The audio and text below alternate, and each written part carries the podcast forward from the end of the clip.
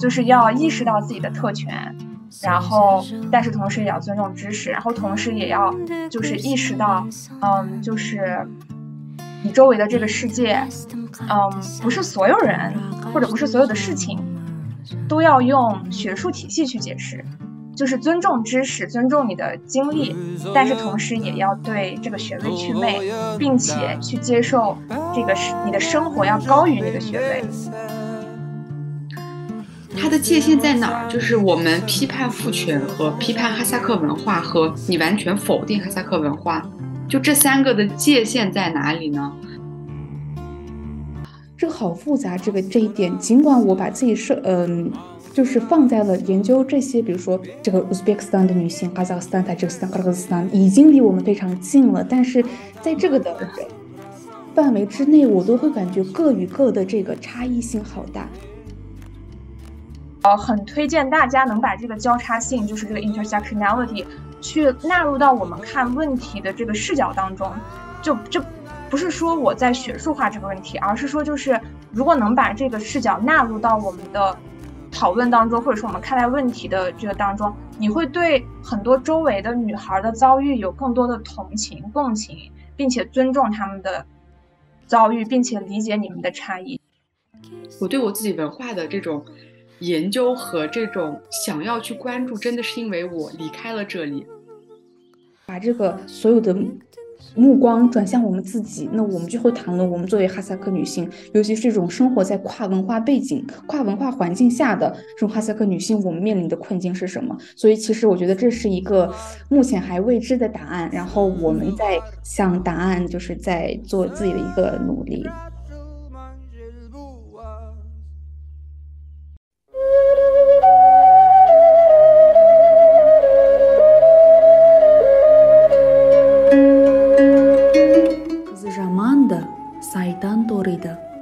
қыздың қырық жаны бар ел мен жерді қосатын қыз емес пе осындаймын сенің айтқан сөзіңе қосылмаймын қайталап айтайын тағы осындаймын 欢迎来到 Kaza Girls Club。Hello，大家好，欢迎来到 Kaza Girls Club，我是 KK。Hello，Hello，大家好，我是绿子。 也欢迎我们今天的嘉宾 m u n i b a s Hello，Hello，大家好，我是今天的嘉宾 m u n i b a s 呃，很高兴，很高兴让大家听到我的声音。对对，欢迎欢迎欢迎欢迎！我们今天的播客也是，就是从二零二二年计划到二零二三年，反正好事多磨。今天还挺开心，我们终于能把这个时间对上。对，是的。那那那先先请 KK。嗯，介绍一下嘉宾和这个你是怎么认识嘉宾的这样的一个小故事吧。对对，也不是就是小故事。我跟 m u n i v a s 是在微博上互相认识，最开始应该是我出了一期视频，对吧？关于那个，我会我讲了一下我当时上课时候的一些关于 Professor Dubison 的一个视频，然后 m u n i v a s 有。呃，看到视频就跟我私信，然后当时我就还挺开心，就是自己说的一个内容还会被我的朋友，是网上的朋友可以有这种共鸣，因为我们都很喜欢这个这个 professor，然后就是因为这个原因，我们就还是互相。啊，会就是关注彼此。后面我们就是开始做 Casa Girls Club 之后 m u n i b a s 也特别的，就是表示支持呀。然后我之后就会想，就是 m u n i b a s 的个人经历，他去啊，他在美国读书啊，生活以及个人生活的发展都还很，就是在我看来特别的积极向上，特别的有能量。所以我觉得非常适合在我们的节邀请到我们的节目，跟更多的啊。啊，女性朋友们一起分享一下你的故事。好的呀，感谢邀请。对我跟他之前就是在呃微博上，就是我具体忘了是具体是什么理论还是什么。然后因为我自己本身是做偏社会语言学的嘛，然后就是你提到那个教授的时候，我当时就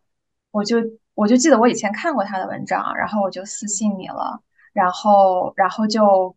就变成了云云好友。从来没见过面，然后，然后我看你们做了这个，就是 Kaza Girls Club，然后，呃，我觉得挺有意思的，就是，呃，因为感觉你们这个播客就是出发点非常的好，然后呃每一期都有不同观点的那种碰撞，然后嗯，就是我虽然不是就就是虽然不是每一个观点我都同意，但是我就特别的喜欢这个播客，就觉得特别好，所以我就想上一次，然后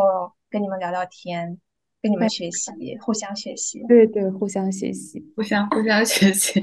对，然后其实我我之前因为是 KK 跟我就是大概介绍了一下 Univers 的这个我们嘉宾的情况嘛，所以其实我还蛮好奇的，因为我身边比如说有一些去呃美国呀，或者是去海外留学的朋友，但是可能有有很多人他最终会回来，嗯、或者是他会去剩下的。或者是去卡萨克斯坦发展这种，然后其实我真的没有接触过任何一个在美国留学的朋友，就是我身边没有一个人没没有一个人在美国留学，所以其实在我看来，在美国留学的那种生活，就是对我来说不是那么的熟悉，所以其实我还挺好奇的，以及我觉得，啊、我我自己有很多那个表弟表妹嘛，他们其实都有那种意愿，就是说我想去留学，然后可能我觉得大部分人也想去美国呀，或者是一些这种英美国家可能会多一些。然后我觉得可能我们正好这个国内其实也打开国门了嘛，我觉得今天，然后一方面也是 KK 跟呃 n i v a s 他们就是可以从这个专业的方向啊，或者是语言呀、社会学呀这种方向去聊一些问题。但是可能今天我更想就帮很多那种小朋友，或者是想要去去探索，作为这种少数民族或者是哈萨克族，能不能在美国去更好的融入当地的环境啊，或者是会遇到一些特别特殊的问题啊，就是我会对这种地方会好奇，因为因为我觉得就吃饭这个问题。我觉得中国和美国可能都会有有一些艰难吧，所以我觉得到时候我们也可以聊一聊你在那边的一些生活，我觉得还是很有意思的。对，我好的，特别好奇，特也我也特别好奇。嗯，好的，好的，嗯，那那我就先先就讲一下我是怎么决定留学的，就是对对我是对，对，就是我其实在我上高中，就是在我上高中的时候，我就准备读嗯。博了，就是这是一个很很啊，很早期的一个计划，就是我并不知道就是读博我需要干什么，但是我就是觉得，呃，这会是，一个，这就是一嗯。个挺有意思的经历吧。就是我我对这个博士这个东西真的是当时一无所知，就是就是 ignorant。但是然后嗯，就有这个想法嘛，然后我嗯就我就一直在想，我行不行，我能不能读？然嗯后嗯，后来去了本科之后，就是我当时挺想去香港的。呃，嗯或者是俄罗斯，因为我身边真的很多人都会去香港，或者是去俄罗斯，或者是邻，国这，样子。然后嗯直到就是这个时候，我就特别想说一下，就是那个 role model 的重要性。就是我身我在上大一的时候，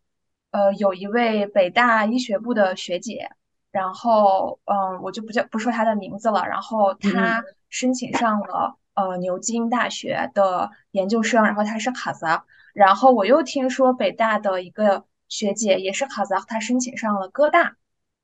还嗯是应该是哥大，对。然后我当时就觉得啊，我们也可以去吗？就是我们也可以去美国吗？我们也可以去读牛津吗？就是真的可以吗？然后我当时就觉得特别的，嗯，empower，就是那种被赋予了力量的感觉。然后我当时就特别担心资金的问题，以及就是整个申就是申请过程会不会有很多问题。我当时就找了那个申请上牛津的学姐，我就跟她聊天，我就问她是怎么申请的，有没有找中介，然后大概学费怎么样，然后呃，以及后面要是读博呀怎样子的话，就是这个过程会是怎么样的。然后我就问了他们，然后问了他，然后他还挺真诚的，就连他。呃，就是文书修改机构的名字啊，就是因为你需要一些辅助嘛，然后都发给我了。然后我当时就是，嗯、就是在他的一个这样的一个指导下，然后对，然后我就就当然只是可能就是一个一两个小时的对话，但是我觉得特别有力量。然后我当时后面就去准备申请了，然后就嗯，那个时候我是大一嘛，然后就说这个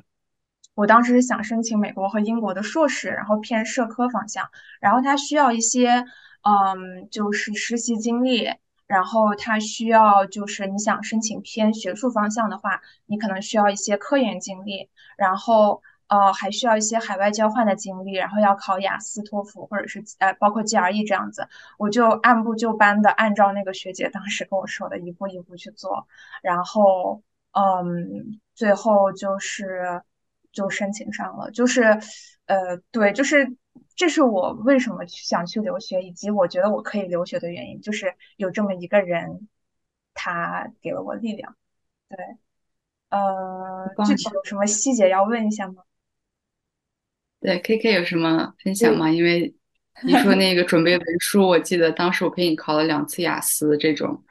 其实，还是挺，它中间过程还是挺繁琐的。对对对，就是刚，我觉得这一点，另一点特别重要，就是这个 role model 是个哈萨克女性，我觉得这个会影响更大，你会觉得她跟自己的距离更近，因为我们在各种社交媒体上，什么时候都可以看到很多人去美国留学啊，然嗯，后，就像刚刚绿子也说嗯，身边其实有很少这样的，嗯，自己跟自己就是至少民族上有联系的这样的人在读书之类的，然后我觉得我应该也大概知道你刚刚提到的。啊、几位女性，哦，因为她们，因为就是就是只要是有这个读博的打算呀，出国，大大家都会就是知道在这个圈内会有一些什么样的长辈，然后去跟他们去去交流，所以呃，我我想在这儿就是还想再嗯重点说一下，就是如果有这种想留学或者是出国的朋友们，我觉得就像我们 b u s 一样，如果我们尽管没有遇到这样的 role model，我们可以去问一下。然后，因为我相信，至少从我自自己的经验呀来看，只要我去虚心的请教的任何一位哈萨克前辈。啊、他们都很真诚，都会特别想要去帮助你啊，所以大家还是可以就是更加 open、更加的自信、大方一点去索取这样的一个帮助，我觉得这一点很重要。啊、对对对，我刚刚想说对，的，对，对，对。然后我其实听完听完就是我们嘉宾的这个讲述以后，其实我我我我偶尔会听到谁谁谁的谁家的孩子去了国外，但是我其实真的没有跟他们任何一个人接触过。但是其实我最近有观察到一个现象，就是越来越多的卡扎克的这个年轻人小孩儿都在牛津啊，或者是各个那种就是世界顶尖级的那种大学去留学，去念硕士。然后其实我看到就是这样子的这种倾向以后，我觉得可能是大家对教育呀，以及更年轻的父母可能对孩子的教育是有上心的，以及我觉得我们爸妈可能也不是说不上心吧，只是说这种出国留学的这种潮流很难从内地吹到新疆，因为我觉得我身边内地的朋友们，他们的亲戚的孩子。都在都在什么斯坦福啊、哈佛啊、牛津，然后差一点的会呃在一些别的国家，就是对他们来说，其实去出国留学就特别简单，就跟我们上大学一样嘛。所以我觉得其实可能也是需要更多的人，然后更多的分享。然后去打破这个壁垒，可能大家就会觉得，其实出国留学可能其实只是就像你说的，需要一步一步准备，需要考雅思，需要有一些海外经历，就是你你你针对你的学硕还是专硕，你就去做一些相应的准备就可以了，对吧？对对对，我我其实想说，就是问自己的呃，就是这些考藏学长学姐，就也不是说是嗯，呃当时呃伸手党或者什么，就是可能是一两个小时的这种交流，其实嗯，就一些比较呃叫 general 的 information 就非常好，而且就是其实我觉得咱们在呃新疆出生长大的呃孩子，就是呃再有钱的，他不不可能像内地那样、北京、上海那样二十套房那种有钱，所以就是对吧？就是呃，我就人嗯，家一平米呃几十万，人家卖一套房，随便读个本科，但可能在新疆的房子也就那样，然后父亲呃父母的工资，然后也不会说像内地那样，所以跟他们交流就是交流学费啊这些东西，还有包括怎么拿奖学金，你是拿呃我们说的这个 CSC 的奖学金，它就是它是有服务期的，还是你自己去申请学校的奖学金，它是没有服务期的，这样你后面工作会更能可能更呃灵活一些，然后还是你就是呃自费，就呃然后这个自费家里要掏多少，然后公立学校的学费会是多少，然后私立学校的学费会是多少，这些东西就是大概一两个小时的讨论，嗯，就基本上你可以知道一二。所以我觉得就是这种沟通是挺交流，就是挺挺重要的。对，嗯，对，然后对，然后我想问一个问题，就是你的硕士也是在在美国念的吗？还是对，我硕士也是在在美国一个很出名的玉米地大校。啊？对，嗯。也是相连的吗？就是硕士跟博士，就是呃，对，我硕士和博士是无缝连接，然后呃，但是我本科毕业之后，我工作了一年，因为我，嗯，我本科是嗯、公共政策和行政管理，然后再加呃 liberal arts，然后再加一年在台湾的呃呃半年在台台湾的汉语言文学系的学习，然后我硕士是教育政策，然后博士是社会语言学。嗯的，就是教育学里面的偏社会语言学、儿童发展的一个这样的学科，就是我跨了很大，对然后对工作的那一年，主要就是为了后面转这个教育政策和教育语言学啊、社会语言学这个打个基础，这样子。嗯，对，那那我觉得你说到这块儿以后，我就想问，呃为什么就是最后转到了这个语言教育学这方面？就是你对你就是因因为我感觉你之前应该是有点像社科类那种感觉，就是更广，或者是它是从更更就是我觉得是就是社科社会公共科学和现在你的这个方向还是挺有一些差异的，嗯，就是能嗯，讲讲你是怎么想的吗？就是其实呃，是我的是偏社会语言学和教育学，其实这个也是在社科里面的。哦，对，就是在美国这边的话，就是我们说的 social linguistics 或者是 educational linguistics，然后再加嗯呃什么 children's development education，这些基本上都是在呃社会科学里面的。所以说就是在呃学术就是这个训练的范式，还有一些呃思维上面，其实我没有经历太大的这个思维转换。嗯，嗯但是就是我我感兴趣这个方向，是因为我其实本科就想学这个。就是想嗯。学偏语言学啊，然后偏嗯社会语言学的这些学科，但是我本科学校它非，常的工科，然后就是它我们我母校最好的社科应该是法学和呃公共管理，所以就是嗯，我就觉得那就那就那就上呗，不上白不上，然后就上就是上了一个偏公共政策然后管理相关的一个专业，但是我觉得其实说到底，你我现在做的一些研究，它跟社会政策。然后公共政策其实还是有关系的，就比如说，呃，我们去研究儿童，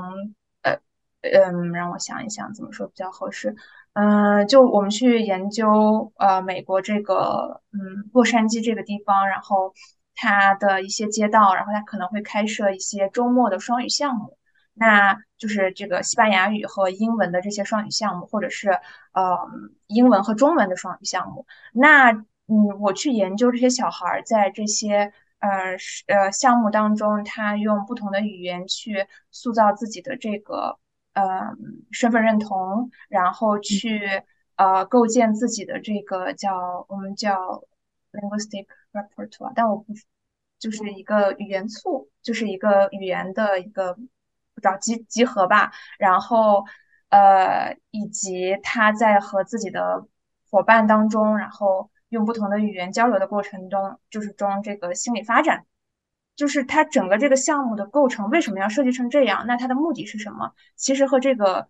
洛杉矶的这个 county 的呃这个县的这个教育政策，还有它的公共政策是有关系的。就比如说公共政策上，就说啊，它的移民政策是怎么样，然后它会每年有多少个呃墨西哥移民，多少个中文呃就是华裔移民，那针对这个，它的教育政策、语言政策又会是什么样的？然后把它细微的放到幼儿园里面，然后一个学区里面，它会有一个什么样的双语项目？所以说，我觉得就是，嗯，虽然我的跨度很大，但是我感觉是一脉相承的，就是我先理解了宏观的公共政策它是什么样的，然后再收紧到具体的教育政策，然后再最后收紧到具体的项目，呃，具体的人群。对，所以就是也算是误打误撞吧，反正就是感觉就这么一脉相承的传承的还挺好的，就还挺有挺有逻辑的那种。对对对，感觉它对，也从一个比较宏观，慢慢慢慢有一个一定逻辑下，它就变得越来越具体，到是你现在在研究的。然后，那嗯。我有一个问题，就是有两方面，一个是学习，一个是这个生活。那就是从最开始读，你现在已经是博士了，就是这么长的一个学习和生活的过程当中，你觉得在学习和生活两方面各有哪一点，就是你还挺想分享一下，是一个对你来说还挺重要，以及你还你觉得，呃，这一点就是对于学习和生活在美国是比较重要的，跟大家分享一下吗？嗯，我觉得我放到一起说吧，就是，呃，其实，呃，就，嗯，我还列了一个小小三个小点，嗯，就是，呃，第一点就是我觉得，呃，读博是一种生活方式，就是，嗯，不知道多少人就是准备读博，或者是就是读博士的第一年，博士生的第一年，我觉得就是你要去正视，这是一种你的选择，是你自己要选择读博的。那读博给你带来的这些一切，无论是好的也好，坏的也好，你可能就得接受，你可能就得调整好心态，因为读博它是一个非常长的，你用五六年的时间，你去研究一个特别细致的问题，然后这是一个非常奢侈。然后又非常消耗你的，就是有的是无论是正面还是负面啊，就是消耗你的情绪，有的时候甚至是激情的一个过程。所以说你要有一个这样的一个有预设吧，就是给自己打好预防针，这样子读博的时候有困难的时候，你至少可以更容易去容易去接受一些。然后同时也要摆好自己的态度，就是嗯，因为你选择了这个生活方式，那你可能就是要接受的是未来的五到六年，你的收入会是恒定的。嗯，我们就是在这个现代社会，消费主义，你周围的，呃，我当时就是 master 毕业的同学，他们可能有些人去了大厂，有些人，嗯，就是在 TikTok 这样，然后他们就是 package 特别高，我们说的是收入特别高，然后国内的同学他们可能已经呃晋升到了一个小小的领导，然后就是就是你呢就会是一个这样的一个很很恒定的一个状态。我是说就是在收入和生活质量上面，所以就是你的心态要放平。嗯，对。然后第二点就是，嗯，我觉得就是如果要选择在海外读博的话，尤其是在呃美国和欧洲的岗位制的博士。英国的话，大部分博士会变成可能会是自费，但是英国和欧洲的话是岗位制的博士，那你就是要把读博当成一份工作，就是不要用学生思维，就是觉得哦，我什么都给导师讲啊，我什么都要询问他的意见，他觉得我行不行？就是你一定要把自己当做一个正在学习的呃这个初始状态的一个学者，然后去提升自己的能力，然后就嗯。不要觉得自己低别人一等，或者是怎么样，就是要嗯，像对待工作一样，一个一份正式的工作一样对待你的博士学习。嗯，对。然后第三点就是，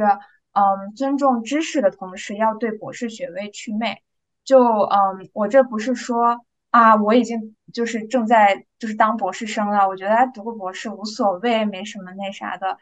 这样就显得挺好不食肉糜的，因为不是所有人都可以有这个机会去读博。我想说的就是，嗯，不要觉得有个博士，就是你在读博士或者有个博士学位就了不起了。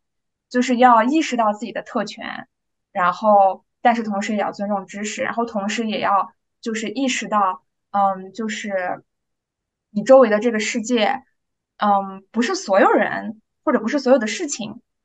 都要用学术体系去解释，就是尊重知识，尊重你的经历，但是同时也要对这个学位祛魅，并且去接受这个是你的生活要高于你的学位，就是。嗯，怎么说呢？就是，诶，不要想不要想着用学科知识理论去套用在所有的实践当中，然后那样子评价一番，然后嗯点评一番，特别爹味儿的那种，就是我觉得就是这样，就是取其美嘛。对对，这就是我的三个嗯对读博和就是生活这个上面的想法。好棒呀！对，然后我我其实听我听我听完，嗯，你巴斯这个就是就是这番分享以后，我觉得其实特别特别就是打动我的有两点，就是我觉得大家可能真的会对博士或者是留美博士会有有一定的那种就是就是觉得很高大上，或者是会觉得啊好棒好棒那种感觉，但是我觉得其实从去读博士。不管是在哪里读博士，我觉得这个肯定是个特别冷板凳的事情。以及我最近在看一本书，叫《女性学者访谈》，我就觉得他们真的好棒，就是他们真的，就是我觉得肯定要对知识是真的有热爱的人才能去做科研的。但我说实话，就是我觉得我身边可和国内有一些人去读博士、硕士，是为了拿到一个更好的工作，或者是一个更体面的、更高的一个阶层。所以我觉得肯定有这样的一部分人吧，但我觉得其实我还挺认同你的一个，就是最后第三点的那个想法，就是，嗯，就是你可以研究东西，但是你真的可能很难用你自己的这个单一的学科类去去解释世界，以及我觉得现实生活中的人和事儿都是复杂的。其实我一点都不认为，嗯，学历没有那么高的人，他可能不是那么了解生活，或者是他对。世界的认知很低很狭隘，其实我是我也是跟你是一样，就是我不是那样认为的。嗯，但我觉得就是有关于学习呀，博士，我觉得很多人现在可能每次都在，就别说博士了，就硕士，他们写论文都会觉得特别难，然后一叫苦连天。但其实有时候我也会想，就是这个就是你的选择。我觉得就是硕士就都都挺难的，就别说博士了，就更难了。对，然后我觉得。可能我觉得，特别是卡萨克家庭，或者是我爸妈吧，就是他们会觉得读完硕士博士特别牛逼，就他们会觉得你无所不能。但我觉得这个只能说你你你是一个能按时学习的人，或者是你是一个能去去一直去不断学习的人。其实他可能跟你最大的那个能力还是会有一点差别吧。但我觉得你说的挺特别棒，就是我觉得我还。我没有听过很多人会对博士去有这样祛魅或者双重的这样批判的一个思维，我觉得这个其实挺好的。而且国内其实有点学历崇拜，我觉得可能全世界都是吧。是，谢谢你的肯定。就是对我我自己就是，嗯，很多时候，呃，我举个例子吧，就是我当时，嗯，我刚入读这个项目的时候，然后有一位。北京的女生，就我的朋友，然后她就就有一天说：“哎，你怎么这么优秀呀？就是我这是第一次见从新疆考来的博士，然后什么我本科的那些，嗯，就是呃，就是什么新疆来他们都不学习，就是那种。然后呃，就是他有个这样的说法，你知道吧？然后我当时就回答的特别直接，我说：你知道为什么我可以行吗？因为因为我的家庭可以就是。”呃，在我小学的时候，然后嗯，就可以让我去上课外的写作班。我二年级就开始学英语，然后呃，我的家庭条件就是在乌鲁木齐算是中产的。然后嗯，所以我在呃，就是我高中读的学校，然后包括本科读的学校，他对外语的支持都嗯非常的足够。然后我本科的时候，嗯，也可以家里也有也可以支持我去有一个短期的交换。然后嗯。就是就是我的意思，不是说在炫耀什么，而是说很多人他达到这个位置，他看起来很顺风顺水，看起来很优秀，是因为他有特权。无论这个特权是就是嗯，就可能我所谓的这个 privilege 或者是特权，跟内地的人所拥有的那些不是一个 level 的，但是它确实在我们边疆地区，你能有一个健康的中产的，能支撑孩子去读完本科和呃嗯这个硕士的家庭，它就是一种特权。所以我就我就非常直接的对我的朋友就这么说了，我就说，我就说，就你你你不能就是处于这样的一个地位，然后你作为一个北京人，然后你就那样评价啊，你们这些新疆，但是你知不知道，就是多少我们花了十八年的时间来到北京，来到我们的罗马。有读内高的人可能是十五年的时间来到这个罗马，而你出生就在罗马，然后你现在在这评价我们，对，就是对，所以很多时候那样子有人这么说我，或者是我身边在呃海外读书的朋友的时候，嗯，对，或者是跟这些海外读书的同胞我去交流的时候，我其实我经常会指出这一点，就是嗯，就是尽尽量意识到自己是多么的幸运。嗯，以及很多顺风顺水、顺理成章的生活，嗯，不要 take it for granted，就是想一想，嗯，很多人可能没有这样的机会，对，嗯，没错。然后之前栗子也提到，就是这个，就是大部分的，尤其是我们呃父辈的认知，就是说一个这个博士博士 degree，它就是已经划等号一个非常光鲜亮丽、很好的工作的保障。然后，对吧？这是一个被公认知，但是我们现在真的去看这个整个世界的一个转变，以及整个这种社科学在全世界这样一个缩水啊，所以就说现在其实情况很不乐观，而且对，又就是这个博士的学位，它完全不能够保证你毕业之后能够有一个体面的工作。然后这一点其实是吧？就是我之前也跟姐姐会聊，就是说，呃。那到底博士能带给我们什么？那你你你就是怎么平衡这个心态跟现实做一个这样的对比？然后他当时话特别的感感动，就是让我有感动，就是说他说呃，我现在完全就是嗯，有一个很正常的态度，说我博士毕业之后，我就是没有能够就是去。我到一个我所认为的一个非常棒的职业，我非常我在乎博士的这个原因，实际就是那个学习的五年六年当中，我所有的这样一个思想上的一个革新和我一个思维方式的转变就够了。就是你如果你仅满满足于此，那你就完全没有问题。然后后面你到底能做什么工作，你到底延伸出了出了一个你什么样的工作和学习能力，那就是另外一回事儿。所以就是这点还蛮重要的。博士底呃，这个 degree 它真的不能保障后面一个非常好的工作质量。然后我们那个对对。还有一点我特别特别想说，就是这个平等的学习态度，这是我慢慢慢慢意识到的。就是无论在就不只是博士，任何一个学习的这样一个过程当中，这个平等的学习态度，其实它完全已经决定了你你如何去消化你在学习和工作过程当中跟别人的这种交流，或者说你与自己的课题的交流过程当中，你去如何消化你的一些负面的情绪，你如何给自己一个源源不断的动力去往前进，因为呃，只要你的这个心态。不放平，其实很多问题就会出现啊。对这点，刚刚尼巴斯提的真的是说到 说的很好，谢谢。对我非常同意你说的，就是是的，就是社科学习它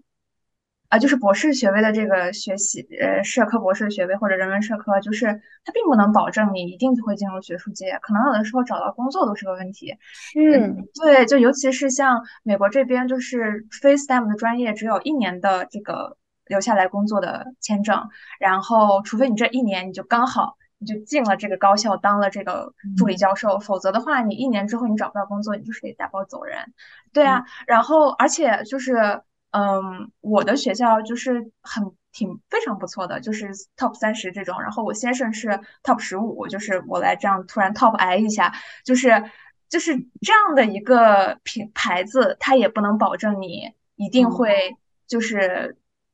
就是博士毕业之后，你家突然间日进斗金，或者是怎么样？所以说，就是一定要意识到这个现实，然后就是在读博的时候，尽量，呃，就也不是尽量吧，就是，嗯，要学会和自我去和解，然后，而且，对我也是本着一个自我发展的一个目标去读博的，然后，嗯，当然我也会有二手准备，我自己也在学一些偏 STEM 的课程。啊，然后这样子就，嗯，毕业之后就是至少那一年，如果我真的，嗯嗯不怎么样了，然后我至少就是还能有点东西在这个就业市场上，就是我还可以竞争一下，就是对，就是还得有个二手准备。但但是 STEM 的博士，我觉得是就是工科的话，呃，它的这个前景是我可以保证的说是非常好的，就是你不需要，尤其是在美国的，嗯，STEM 毕业，然后。你去，嗯，毕业之后你去业界，嗯，然后呃，或者是去学术界的话，都还是比较不错的。对，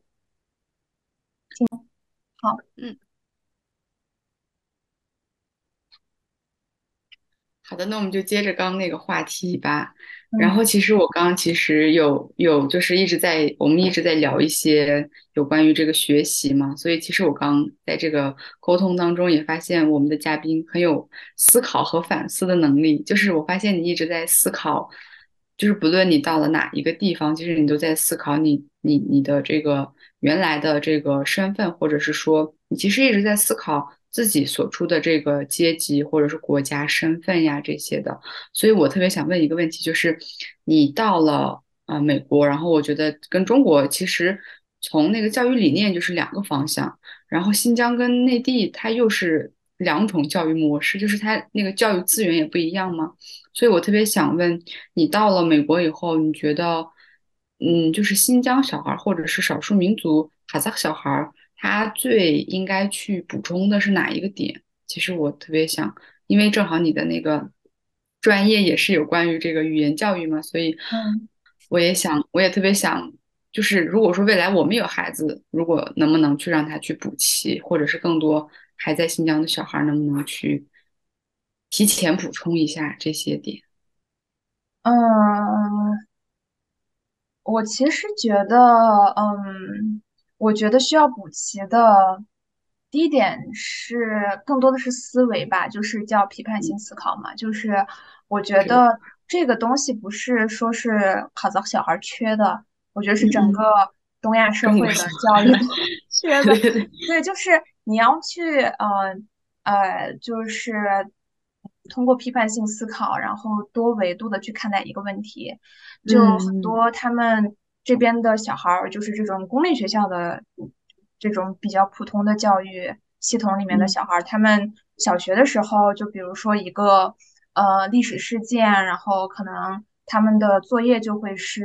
啊，请你就比如说这个历史事件里面有士兵，然后有本地人和军官，呃，以及从国外来帮他们的人，就是这种，然后呃，那他这个作业就会问，请你从这四个人。的角度去分别分析这个历史事件，所以就是这种作业可以让小孩儿去理解，就是很多事情他不能只看一个单向的叙事，要去看这个多元的叙事，这样你对这个事情会有更全面的思考。嗯，对，然后嗯，我觉得这个就是我们可能需要补充的，就嗯，我觉得这些可以通过嗯，就是多看一些。啊，书籍啊，然后或者是多有，甚至有的时候你参加辩论社都有用。然后，呃，或者是进行一些自这种自我的反思，嗯，去习得。然后第二点就是，嗯，不是说要补齐的，而是我觉得需要，嗯，进行一个思想上的转换。就是，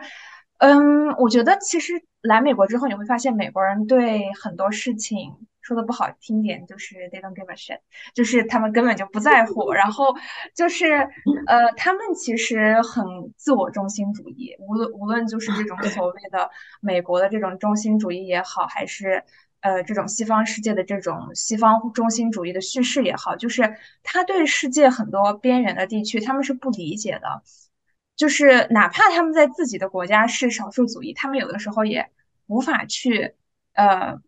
就是。突然理解，哎，这个呃，中国怎么会有少数民族？哎，这个马来西亚怎么会有少数民族？就是他们自就是就他们有的时候思维就是不会去转换过来，所以嗯，就是我觉得很多人需要去做好的准备，就是当你来到美国的时候，他们会对你会有一个文化上的期待，可能是 Chinese 的期待，然后嗯，可能是就是你说哈萨哈萨，他们直接会联想到哈萨克斯坦，他们压根儿就不会想到。就是我说大部分人啊，就是可能是普通民众，压根儿就不会想到，哎，这个就是中国怎么会有哈萨？中国怎么会有蒙古？中国怎么会有这个苗？因为美国也有这个苗这个族裔，对，所以对，所以就是他们会有一个这样思维上的偏差。那你作为一个嗯没有经历过这种叙事的人，你就可能要做好准备。就像我刚来美国的时候，别人会问我 What are you？然后他们会期待我用种族去回答，因为种族是美国的一个中心叙事之一。那我不能说我是纯纯的 Asian，因为在美国的这个系统里面，其实 Asian 它是包括这个，嗯，说是东亚，然后南亚，然后还有这个叫 Pacific Islander，就是这个夏威夷啊，然后这些所有小小岛里面的，但是它并没有包括中亚，然后。有的时候我说我是亚洲人，他们就会又问 What kind of Asian？然后或者是哪哪哪一个区域的，然后我告诉他们，他们就会说，哎，这个地方连着俄罗斯，那你 You're supposed to be like，嗯，European，或者是这个什么东欧，就是他们会有一些想象。就我是说，就是普通的这个群众，所以就是要做好准备。对，然后我我经常做的一个能让他们理解我。的一个方式就是类比，嗯，我记得我在上课的时候，就课下，然后我跟我一个中国同学用中文聊天，然后我旁边的一个韩裔美国人，他知道我是哈萨克，他也知道我是中国人，但是他就特别好奇的说：“你居然会就是 How do you like speak Chinese？就是你为什么会说中文？”然后我就觉得。我的天呀！你作为一个韩裔美国人，你都会说英语，你为什么要问我会不会说中文？然后我就我就说了一句话，我说 Chinese is English in China。然后他就 get 到了，就是他突然间就明白了。对，就是对，所以我一般就是你要准备好，会有他们会有对你这样的一个期待，然后你也要准备好，就是用你自己的那一套解释啊，或者是去适应这种期待。对，否则有的时候你会有一些身份的这种 identity crisis，就是啊，我是谁？我在哪儿？我到底是不是亚亚裔？就是这种，也就是不要被他们的这种话语体系所裹挟，就是要记，就是尊重这套话语体系，但同时也可以有一些属于自己的创造呀。然后，对，就是对，就是这两点。我我想补充一个小例子，就是还。比较关联 i v e s 这个经历是我在纳大的一个呃研究生的同学，他后面应该是也是去读美国读博了，然后他是一个呃哈萨克斯坦人，然后他讲英，就是当然每个地方他会都一都有一点自己特色的一点呃这个说话方式嘛，语音语调之类的，然后所以尤其尤其是在美国，大家对于就是来自中亚啊还有俄罗斯，他们讲英呃讲这个讲英文，他是有一个。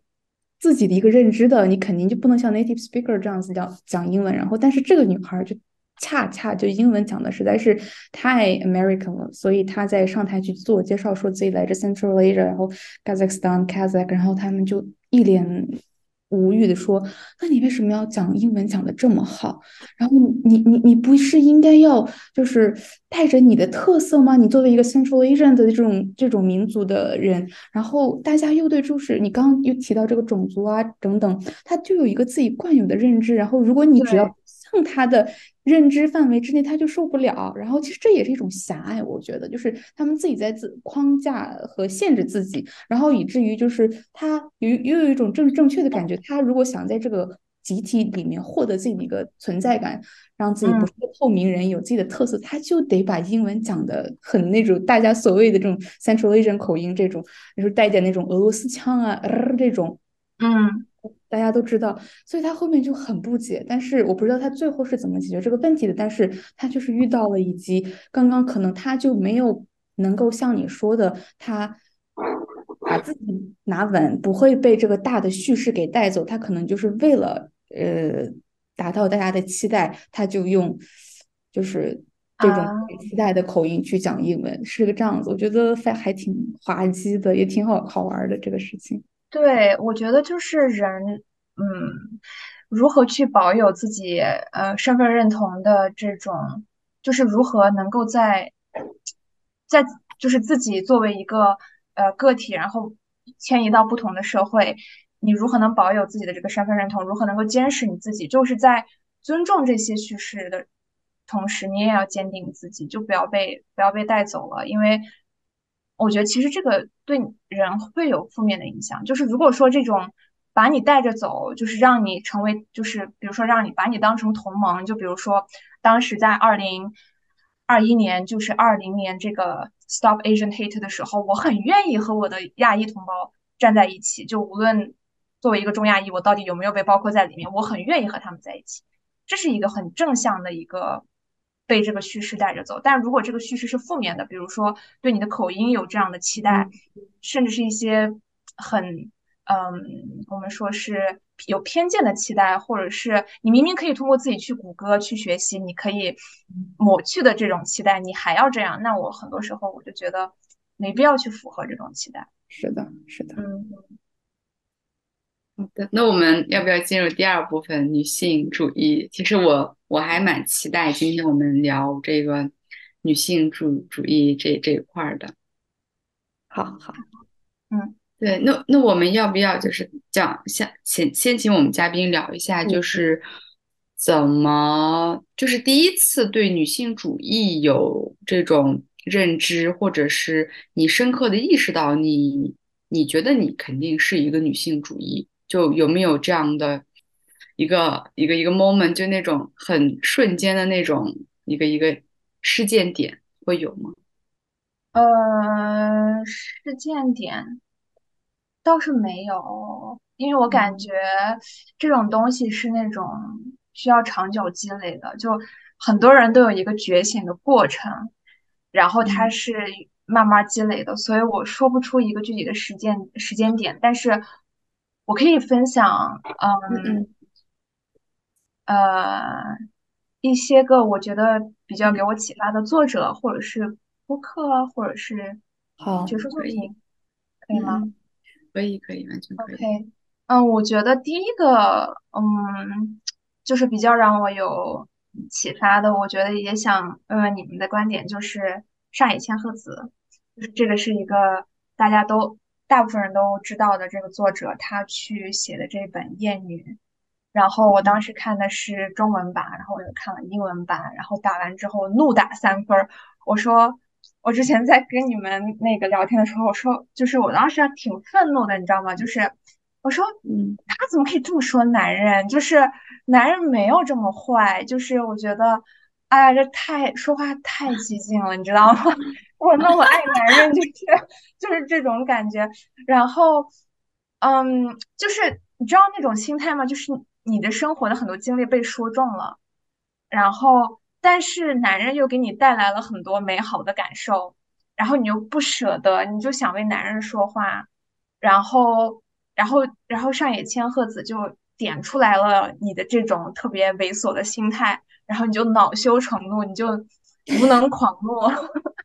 对，然后我当时就怒打三分，然后呢，就是读完这本书，大概我读完这本书之后，我很很情绪化，就很。就说的这个就 emo 嘛，然后，然后我就开始不由自觉的用这个书所讲的这个框架呀，这些对父权制的批判，然后去去审视我生活中的方方面面和我之前经历过的一切，然后我就觉得卧槽，说的好有道理，不好意思爆粗口，但是就是真的很有道理。然后，对我就开始觉得啊，真的是要成为一个女性主义者。一个女权主义者，你就是得从批判父权制，并且意识到父权制对你种种的压迫开始，对，然后就是他，然后我我后面想补个五分，但是我豆瓣号上不去了，所以如果听众有 有豆瓣的，请一定帮我补打这个五分。对，我不知道你们对他的看法是怎么样，就是对上一集。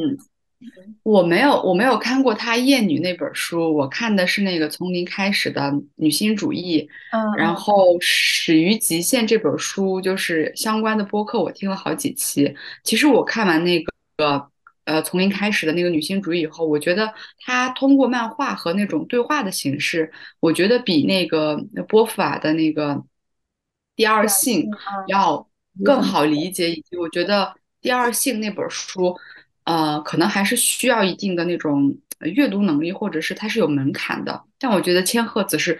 没有门槛，就是只要你你识字儿，你就能看懂。然后其实我特别欣赏他的很多点是比较创新的，比如说 A B 面呀，就这些东西，它其实是在用一种知识性的东西去嗯解构父权或者是女性主义，以及他我觉得他是是批判的比较强，以及有有一些人，就是之前我们也跟别的这个嘉宾聊过，说他的老师也是中国的一个某呃北大的一个女教授吧，她就说。我不太建议大家看上野千鹤子的书，因为她觉得那个太激进了，会引起男女对立。OK，啊，其实有有哦有反面，但是我自己看完以后，其实我觉得我是百分之百赞同吧，因为。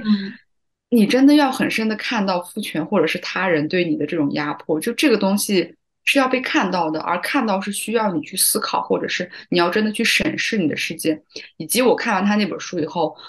我觉得我有点厌女，就是我觉得，嗯，你真正成为女性主义，或者是了解女性主义，肯定是你从你内心去挖掘你在某一个时刻不经意的去厌女，或者是讨厌自己的那种状态。对，所以我觉得。就是上野千鹤子，绝对是我觉得这两啊，她其实，在就是这五年在中国特别火，嗯，然后就因为她的好几本书都被翻译了，所以我觉得也可以说，就是这两年是这个上野千鹤子的元年。我觉得就是她真的是一位很很棒的女性，以及我觉得她她的那种，我觉得没有偏激，我觉得一点都不偏。对，就是我是对说。对，我就我当时看这个时候，我还还应该是在读本科，就还年轻不懂事儿，就是那种。然后，嗯，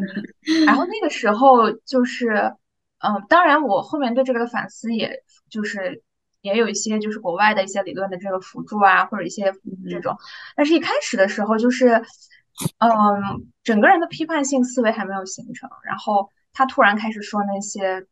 嗯，就是包括他提到的，就是男性要通过对女性的这个身体的掌控，然后去让自己显得更有的更有这种，呃，男人味儿啊。就是我就特别通俗的说了，还有包括呃，就是嗯，古希腊城邦之间，就是最纯，就是最高尚的爱，其实是老男人和这个年轻男人之间，就类似于这样的一些论述，就是他把这个，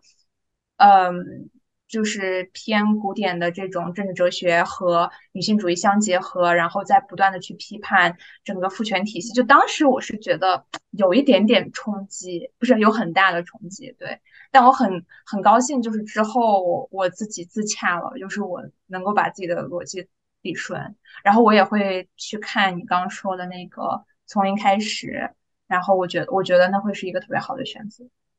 对，嗯，对，我在想。嗯，如果我也是本科读的这本书的话，估计我应该会跟你的，嗯嗯嗯，对巴西有同样的一个心理感受。然后还好，就是是在就是自己，嗯，有有一些这个女权意识呀，然后呃。就是稍微长大了以后有批判性思维之后读的这本书，所以我可能这个冲击也更稍微呃稍微小一点，而且我其实也是就是百分之百其实是赞同上野千鹤子他他的所有言论的。然后，嗯，所以我有一个感受就是说，如果我在就不说我自己在嗯我自己的一个呃这个行动力或者是观点的持有是什么样子，但是我特别认同。呃，所谓的大家觉得的特别，就是带引号的，觉得特别激进啊，觉得特别的会带这种男女对立的这些学者和女性研究者们，他们的这些，无论是他们的言论也好，他们的书籍，我都从来不觉得是就是过于，呃，过于激进啊，或者是怎么样。我觉得如果没有这些前辈的这样的往前的一个挖掘。嗯，超越性，就是你完全超越于正常的，无论男性、女性，所有的人类的这样一个思考的范围，对性别、性别的一个思考，就不会有这方就女性主义所谓的一个往前的推进。所以，无论是辛伯格也好，波伏娃也好，上野千鹤子，我觉得他们都是在自己的一个呃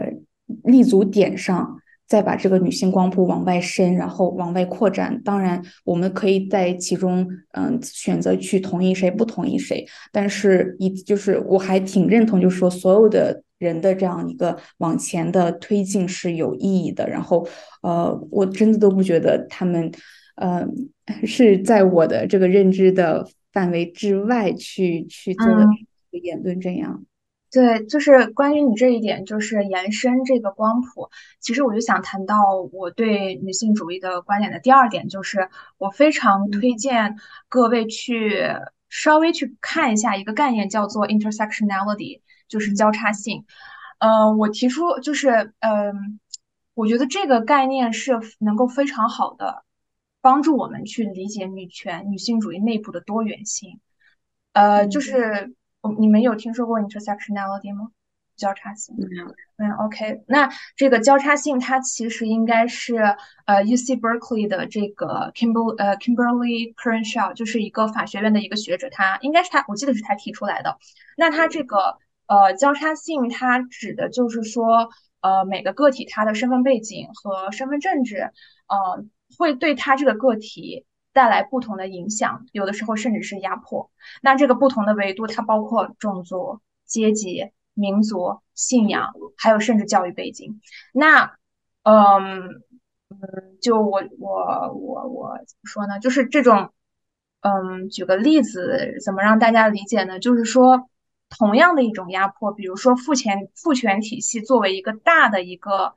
压迫，它作用到每个女性身上。会因为这个女性身上所背负的交叉性而产生不同的感受和后果。对，就是以美国来举例子，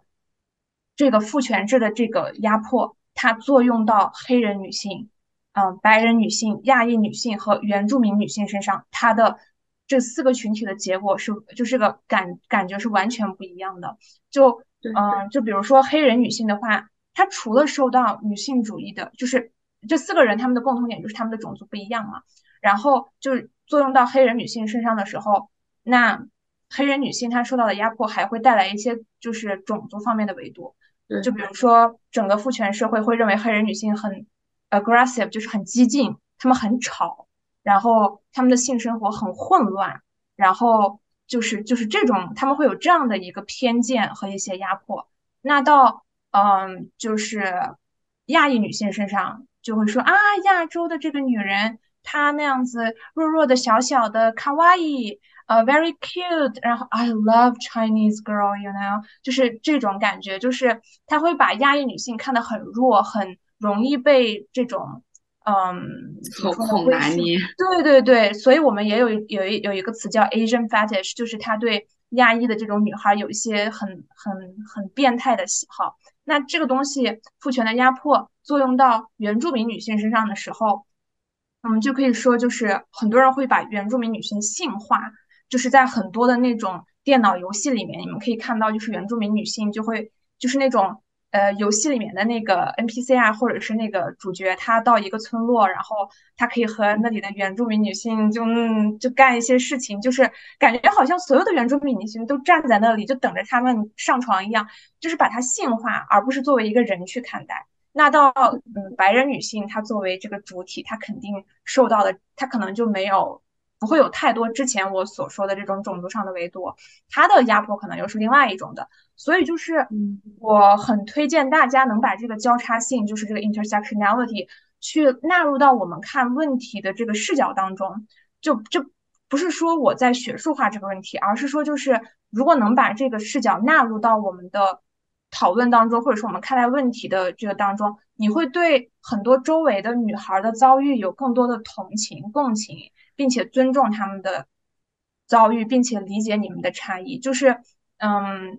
就是，嗯，我们所有的女孩，我们都有都有一个共同的一个 baseline，就是我们想要平等的权利，我们想要干净的卫生巾，我们想要，嗯，就是生育，然后结婚的自由，我们想要被尊重。但正是因为我们的阶级不同、教育背景不同、种族不同。我们很多时候利益是可能会是冲突的，或者是不一样的。那发现这些差异的时候，我就我觉得就是尊重吧，就是因为你就是在我们女性内部，你可能很难去找到一个跟自己一模一样的女性。所以说，就是对吧？就是我觉得能纳入这个视角的话，就是能更加尊重女性内部的这种多元的视角。嗯，当你发现别人特别激进的时候，当你发现别人。好像特别的，嗯，就是平，就是怎么说呢？不激进，更平稳的时候，当你发现别人就是对男人有特别负面的想法的时候，很多时候我们可能就是再得想一想，可能他们就是得这样想，因为他们的生活，因为每个人经历不一样，所以那样想对他们就是好的。对，所以这就是我的观点，就是交叉性的重要性。就是，然后我对我觉得，其实你刚刚说到这个交叉性，我觉得特别符合我们想要做这个电台，因为我也想说，就是呃，对，因为我我我真的觉得，就是中国女性的问题，可能跟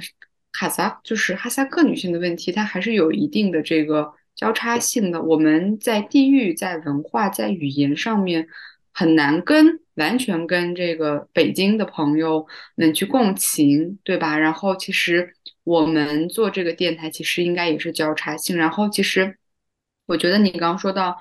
呃，我们如何去理解跟我们不同境遇的女性，其实这个可能是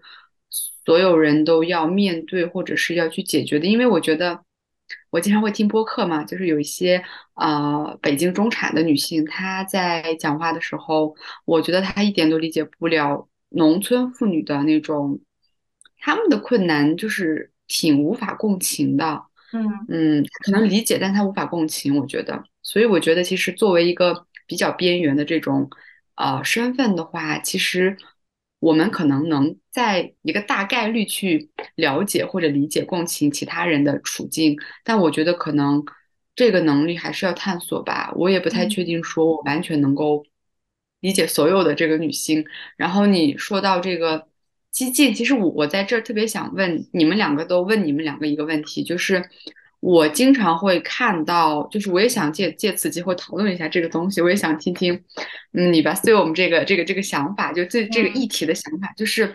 现在有很多人在批判父权的时候，你肯定会批判到这个哈萨克文化，对吧？嗯，然后有一有一帮那种男的就疯了，说你们这帮女的为什么要说我们不好，对吧？就其实我们没有说他们不好，我就是我们只是在。呃，批评或者是说在批判，或者是在去看待这个东西，但我觉得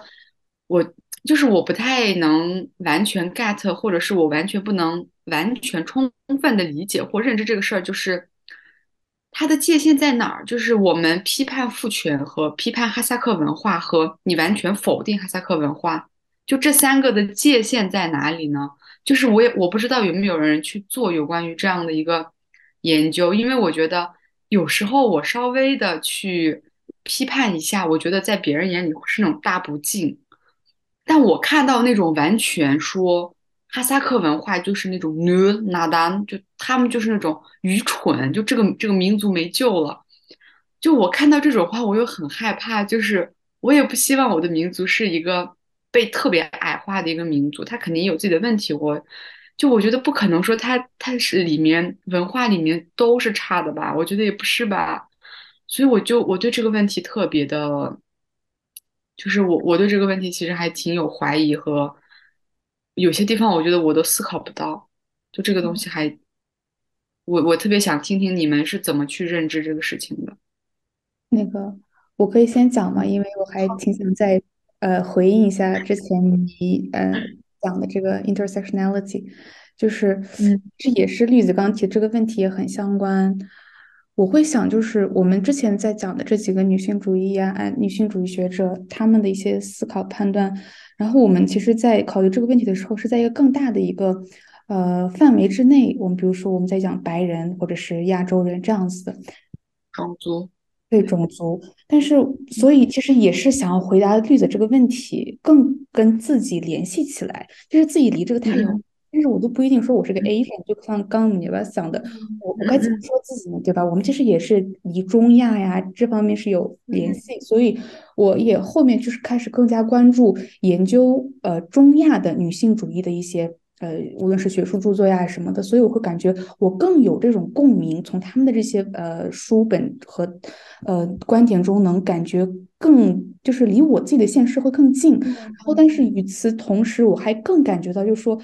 这个好复杂，这个这一点，尽管我把自己设嗯，就是放在了研究这些，比如说乌兹别克斯坦的女性、哈萨克斯坦、塔吉克斯坦、克斯坦，已经离我们非常近了，但是在这个的。范围之内，我都会感觉各与各的这个差异性好大。就比如说这个 Marian Camp，他他做的这个 Uzbekistan 的女性的这个女性主义的这样一个发展，或者说 Win Winner 写的这个哈萨克斯坦的这个哈萨克女性，她们是有这样一个怎么的发展，就感觉把他们呃，你只要一带入他们的这个整个民族的这个呃发展，他们的这个宗教对他们的影响等等，就会感觉。他们之间的差异都好大，然后他们能够在某个时期有达到一个什么样的觉醒，和他们自己的这个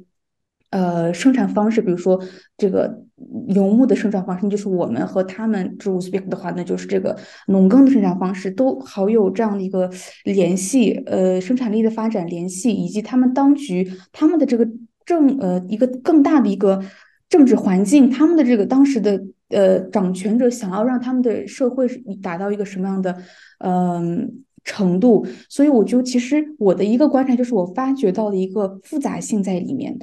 嗯，这个复杂性它来自于整个政治的、文化的和这个宗教的等等经济的。所以，嗯。所以我会觉得绿子刚提也是提的这个问题还蛮重要的，就是把这个问题更加具体化、细致化。然后，当你把这个问题抛完全的对照你自己的时候，你就会开始想，那你对你自己的这个文化的一个批判度是什么样子？那你该如何批判？当然，我就是我，我跟绿子还比较像，就是我完我无法说完全的去说这个哈萨克的文化百分之百 perfect，但我也完全我也不能够接受说它就是个。不好的文化，它完全就是厌女这样，所以我觉得也是一个我们就是在慢慢的去挖掘、去去去思考的过程吧。所以这个我觉得这个电台的一个呃特别好的点，其实就在于这个把这个所有的。目光转向我们自己，那我们就会谈论我们作为哈萨克女性，尤其是这种生活在跨文化背景、跨文化环境下的这种哈萨克女性，我们面临的困境是什么？所以，其实我觉得这是一个目前还未知的答案。然后，我们在向答案，就是在做自己的一个努力。嗯，我对我挺同意你说的，就是嗯，这一些的，就是。呃，你刚提到了，就是，嗯，你对种族，就是中亚，这就是美国的种族叙事可能不太熟悉，但是，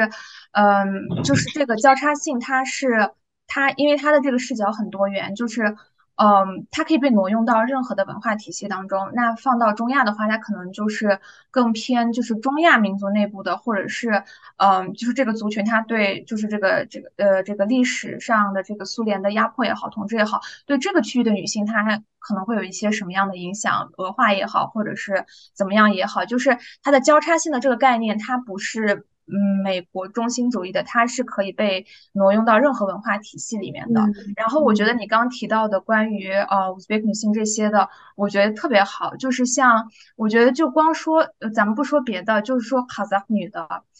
她所遭受的父权，就是咱们就说一个卡扎夫女的，然后横跨。呃，卡扎斯坦横跨乌兹别克斯坦，横跨中国和然后中国的乌鲁木齐和北京，那他所遭遭受到的父权制的压迫都是不一样的。就比如说，她作为一个卡萨女性，在嗯这个前苏联或者是比如说我们这个卡扎斯坦，那她她可能就是属于主体民族的女性，那她可能就她可能可能会规避到一些作为少数族裔女性的一些。经历，那她在乌兹别克斯坦，她作为一个少数族裔的女性，然后她可能也会，嗯，就是她会有一些更多的这种族群呀、身份上的，就族群这个上上面的一些，呃，就是父权制的这个压迫上会多出一个维度。然后呢，她到了，她到了，嗯，中国，她又会是另外一种叙事。然后，呃，对吧？就是你，你懂我的意思吧？就是它整个叙事是可以被，嗯，这个。叙事体系是可以被变化的，然后也是可以被在不同的呃地理上去呃认知的，对。然后对于刚绿子说的，差点把你名字说出来。然后嗯，就是我我还做了功课，就是你们那天的，就是有一个播客，对，就是你们那天和。呃，男性嘉宾的那个播客，然后，哎，就是要说到这一点了。然后在三十九分零一秒，然后栗子说到了一段话，我还做了笔记。你说身边有很多那样的人，会把会把一些很糟粕的习俗当成文化，大肆批判习俗的东西。然后你提到了说，呃，这些习俗和游牧生产方式和哈萨克的历史是分不开的。然后嗯你会愿意去批判，但是你不会去否定，这是你的原话。然后你还嗯提到了，就是因为历史有很，好像是 KK 说的，说因为历史有很多的角度，所以，呃，就是对很多事情不应该只有一种观点。然后我嗯听了这段啊，并且结合你刚刚对自己立场的这个重新的一个叙述，我大概理解你就是说，嗯、你是否，我就是我想问一下你，你是否是在担心对某种，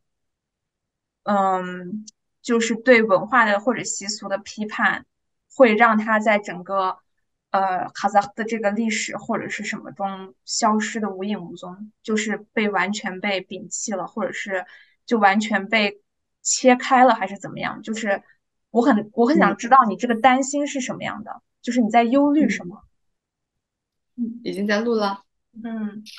好，对，哎，其实其实其实我我对我对我对我们的嘉宾，然后很认真的去去去看我们的这个对话和文本，我感到很荣幸。然后其实我也想解释一下，因为我觉得呃会有一点让人有产生误解的嫌疑，对吧？然后呃，我觉得我为什么会特别害怕别人去讨伐这个哈萨克文化，会给我们带来一些负面的影响，是这样的。因为我觉得我一直作为这个呃少数民族，你在新疆的时候，其实没有那种呃他者对你的凝视会少一点。而我到了北京以后呢，我就会深刻的理解他者对你的定义，他者对你的凝视，以及你被严重的客体化的一个状态。我觉得这种时候，我就会有一种文化的危机感，就是我都不知道该从哪里去获取有关于我本民族的文化，或者是我就是我会觉得我的卡扎身份离我很遥远，或者是它它像一个那种透明的罩子一样，它是它不是一个实体，它是那种很虚幻的感觉。然后我也不认为我说我回到新疆，然后我就成为卡扎了，我觉得也不是。我觉得成为卡扎，或者是你去呃沉浸在，或者是你爱你自己的文化，是一个很本能的一个一种感觉。我觉得这种我对我自己文化的这种研究和这种想要去关注，真的是因为我离开了这里。就是自从我离开新疆以后，我更关注哈萨克的文化，我更关注我们的历史，或者是我们是什么样的人。这个东西是他者给我的，就是我在我我会用我自己的文化去跟我身边的一些主流的人去做一些区分，但这个不是一个不好的对立，只是说，哎，中国的文化我特别了解，然后我也想了解一下我自己的文化，这样的话，可能我跟别人去介绍我自己民族的时候会更有一些底气，所以我比较担心一些人是这样的，就是有些时候他们在呃完全的批判这一个文化的时候，是给别人借了一个，就是给别人一个画饼，或者是是给别人递刀子，然后别人就顺着你这刀子，本来人家都想把你宰了，然后你就给别人递刀子，别人就更好的宰你了。就是我会有那种感觉，就是因为因为就是我这个故事是我我朋友的，他在一次就是那个上课，就是那个呃那个班主任呃比赛，有一个老师竟然公然的说啊、因为少我不知道这块能不能播出去啊，他就说我觉得少数民族没有良好的生活环境和学习环境，就是在我们这边是会被这样说的。就是我在我看来，已经有一部分人，就是主流的人，在去把你的生活环境，把你的一些东西去故意矮化的时候，如果我觉得你在完全的去矮化你自己的话，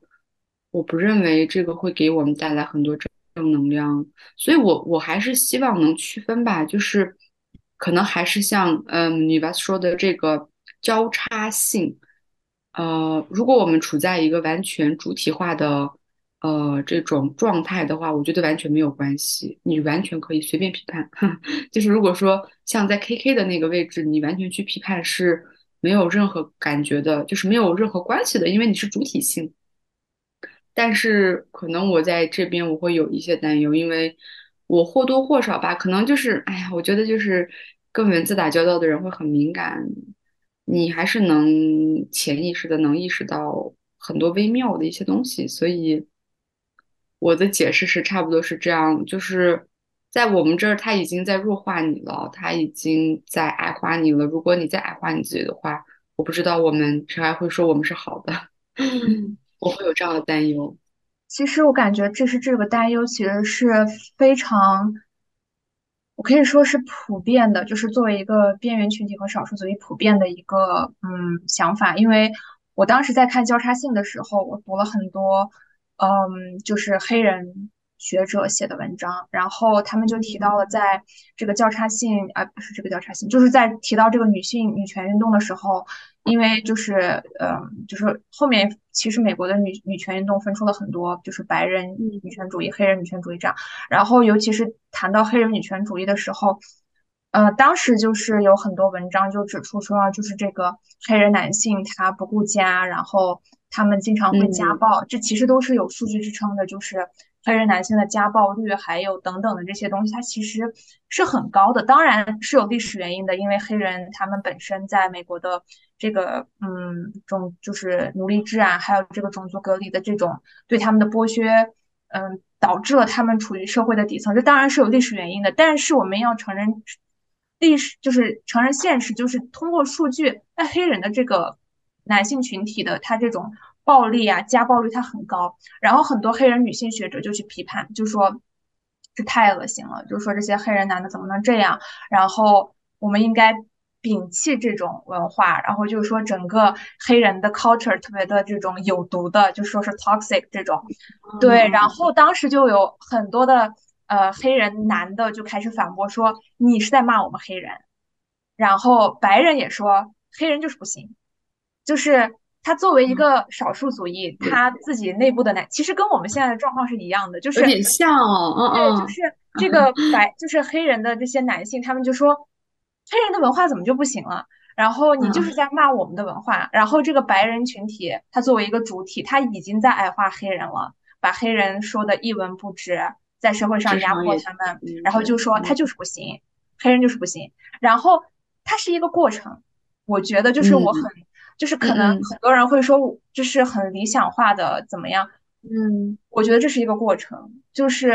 当这样的一个叙事被提出来，放到任何的一个少数族裔身上，都会有这个少数族裔本身的男性去捍卫他所谓的就是这个文化是没有错误的。然后同时也有主体民族借助这个机会，趁着这个东风，我打了打了引号的东风，再去给你拍一巴掌。对，所以说就是。我觉得，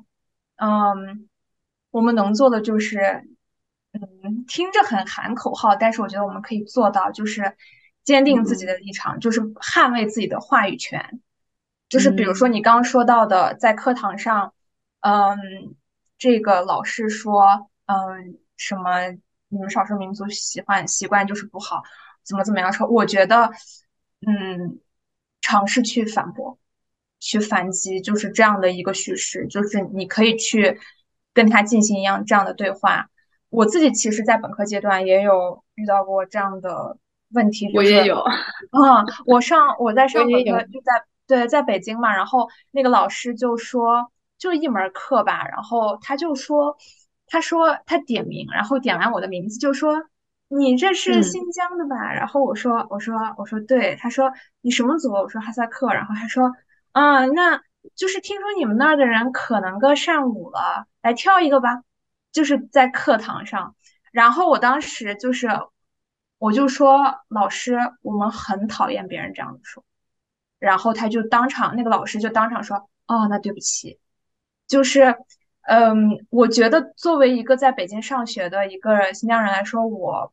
没有什么，呃，就是特权呀、背景呀，就是这样子。然后。嗯，但是我还是可以有这个力量和立场去把这句话说出来。我不知道后果是什么，可能这个老师会把我挂掉，或者是怎么样。但是尝试一下就说出来这个话，对。然后，然后啊，我还想说的一点是，这个老师他是甘肃人，就是咱们说新西兰一家亲，就是新疆、西藏一家亲，大家都是边缘地区的少数民族，你何必呢？就是你达到了这样的一个高度，你成为了高校的一个非常好的这种九八五二幺幺的教师。你不是应该更能理解，更包容，对对呀，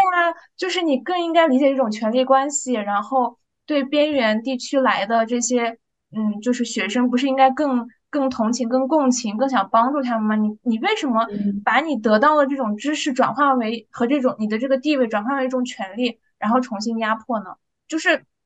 我觉得这个时候就是，嗯，你要反击，对，就是，嗯，我不是，嗯。尽量就是，如果你害怕后果的话，就是温柔的反击一下，就是吐个槽，当着老师的面说一下，或者是在教评里面写一句，啊，就是这种，对，完全可以，对，就是，嗯，对，能做的不是很多，你明白我的意思吗？对，我知道，对，因为因为其实你你刚刚说到这个反击这种，然后刚 K K 也说了嘛，说我们可能在高校的时候都有这种。带着学生气的这种跟老师顶嘴，但我呃工作的时候，当然我工作的时候我身边倒没有啦。但是我我觉得我朋友工作的时候，那种压力是无形的，它是一种集体无意识吧。然后我觉得这种东西，嗯，哦，他他从心眼里觉得你比他矮一截儿，你怎么你再跟他你再跟他争辩，他只会觉得。嗯，狗急了跳墙，或者是他觉得这小丑的，就是他可能只会这样想。而且，嗯，就是我从我朋友的那个角度设身处，就是设身处地的去他去替他想的话，他任何的这种反抗只会给他带来更多的麻烦。所以我觉得这个是一个很大的问题。也许未来，对，可能对对对，就挺理想化的。我其实也工作过嘛，然后我当时是在国际学校工作，然后。我当时有家访，然后我当时挺伤心的。然后家访，然后嗯，我因为国际学校嘛，大家应该都知道，就学生都会就很有钱。然后嗯嗯嗯，对，然后我就去人家家里面，然后呃，我出门的时候，他的两个孩子到我身边，然后看了我的手，然后呃，我就说你干什么？然后他就说我就是看你有没有拿我们家东西。然后我当时真的特别难过，就是我我我带的这个家庭，就是这个这两个小孩儿，已经当时已经三四个月了吧，就从开学到后面，然后也一直跟家长有这个沟通，然后他们也知道我是新疆的，然后我不知道他们这个这个对我的假设是从哪里来的，就是他们对，然后我就然后我当时特别难受，然后。我就说，我怎么会拿你们家东西呢？然后，然后我就回去之后，我就跟我老板说了这个事儿，然后我就说我特别难过。我说，就是我觉得一个那两个小孩都是大概是我们那个国际学校幼儿园的孩子，所以他很小。嗯，我说这么小的小孩，他是从哪个地方会假设我作为一个家庭的老师，呃，还是一。会偷他们家东西呢，还是他觉得我是新疆人，他我会偷他们家东西？就是这个信息是从哪里得到的呢？那肯定是从家长得到的。我不知道这些家长对我是什么想法。就是我觉得我做到了每一件事情，我们就是我们那个公司，我的业绩什么的，我觉得我尽量保持在最好，然后我的沟通什么都没有问题。我不知道他们为什么？就是会有这种防范，然后我。给我的老板反映之后，他当时做了个决定，就是让我不再带那个家庭了。就是，嗯，也不能说是一个支持吧，就是我觉得他可能害怕后续的冲突或者怎么样，就反而就就算是解决了吧。就是我至少不用再呃处理这个问题了。我我非常能理解，在工作当中就是。很多时候都很无奈。如果如果我那个老板他没有把我调离这个这个学生，然后不让我再跟这个家庭，我我觉得我以后还是会有一些冲突。但这些东冲突你也不能把人家怎么样，因为人家就是社会地位啊各方面，那确实很厉害。你对孩就是对，所以我觉得嗯有点无解吧，啊感觉好像丧丧的。但是嗯还是那句话，就是能反击能沟通就沟通。然后，嗯，如果不能的话，就是我们尽量多干一些让自己开心的事情。对，对，我觉得，对，我觉得，嗯，我觉得沟就是有时候，比如说有些场合可能难以去说的话，但我觉得可以鼓励很多学生，或者是你还在呃比较一个友好的环境的话，我觉得你可以尝试去跟你的舍友去呃温柔的去说一些，或者是你就直接表嗯达你不开心，这个是比较好的。因为我之前也也有过那种就是舍友说别的民族不太好，然后矮化少数民族，我嗯听着特别生气，但是我就是那种很难跟别人发生冲突的那种人。嗯啊，我也不想跟他撕逼，然后我就我听了两次，我就就先忍了，因为他也没有说我，对吧？但我第嗯三次我就说，我说，哎，我说谁谁谁，你不要这样说了，因为我觉得我也是少数民族，你说别的少数民族，我觉得会很受伤。然后他嗯就立马跟我用他的父母的这个生命去跟我道歉，说我嗯从来没有那样想你的。嗯但我觉得其实其实可以第一次就说的啊，就是我觉得嗯大家可以，这个也是个提醒吧，就是大家可以呃更以良好的心态，或者是更直接的去表达自己的不满和舒适。呃，有有可能对方他也不太知道说他说这个话是，嗯，会冒犯到你，所以我觉得这种共性是有可能是大于一些差异的。然后可能尽量，我觉得你说出来自己舒坦点，你千万不要憋在心里，会生病的。对对，嗯，就是我对我很我很同意，就是很多时候我我自己是一个不喜欢解释自己立场的人，因为啊、我就我觉得重复的解释会矮嗯化我自己，你知道吗？就是如果我不断的去解释我的习嗯。俗、我的经历，反而会让我显得很嗯。这么点儿，就是一个小小的，但是我会表达情绪，就是我说我不开心，我说你这嗯句话特别冒犯，特别不尊重人。对，就是我觉，得给自己一点，就是在能表达的情况，我知道很多人可能不能表达，但嗯是如果你能表达，你就表达你的不满。我，就是我特别认同你们俩各各自这样提的这个点，然后我还想补充一点，就是叫做我自己定义的就是内在的一个自信心和内核的稳定性。就是我发现你有没有底气去，不是也不能说底气啊，你每个人其实都有底气，只是环境的压迫，各种原因会因为各，比嗯如说你可能会承担一些后果，他无法及时的去把自己这个情绪表现表达出来。然后，然后你更会有一些就是就是内心有种赴汤蹈火的感觉，然后你想说，但是你又说不出来，就这种，或者说有时候你后悔自己没有说，所以我感觉解决这个问题的一个另外一个点就是，嗯，就是你特别坚信你相信的一些东西，或者是你懂的一些东西。然后其实这也跟我刚我想说的，就是我们如何去批判这个，比如说哈萨克文化嗯上一些，就是嗯我其实更觉得，我不说别人，我自己，我的知识，我对哈萨克的历史了解的太少了，所以我有时 候特别少。嗯，我会嗯因为，但是我觉得相比起大家，我可能理解的还更多一点，因为我在这个学校，我有修这个哈萨克历史啊，就是各个汉朝，呃，什么汉朝，呃，汉王的一些更迭，什么时期他的这种游牧史啊、迁移史，他如何从这儿迁到那儿，所以就是我发嗯现你了解的越多，你越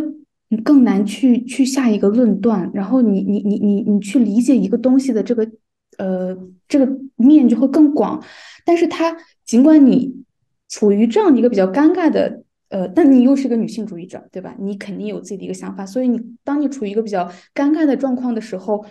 呃，至少就是呃，我刚想说什么，就是你至少嗯，你可以自圆其说，你可以跟自己达到一个和解。就是你不仅在你自己的民族的历史上，嗯，这个你对它的了解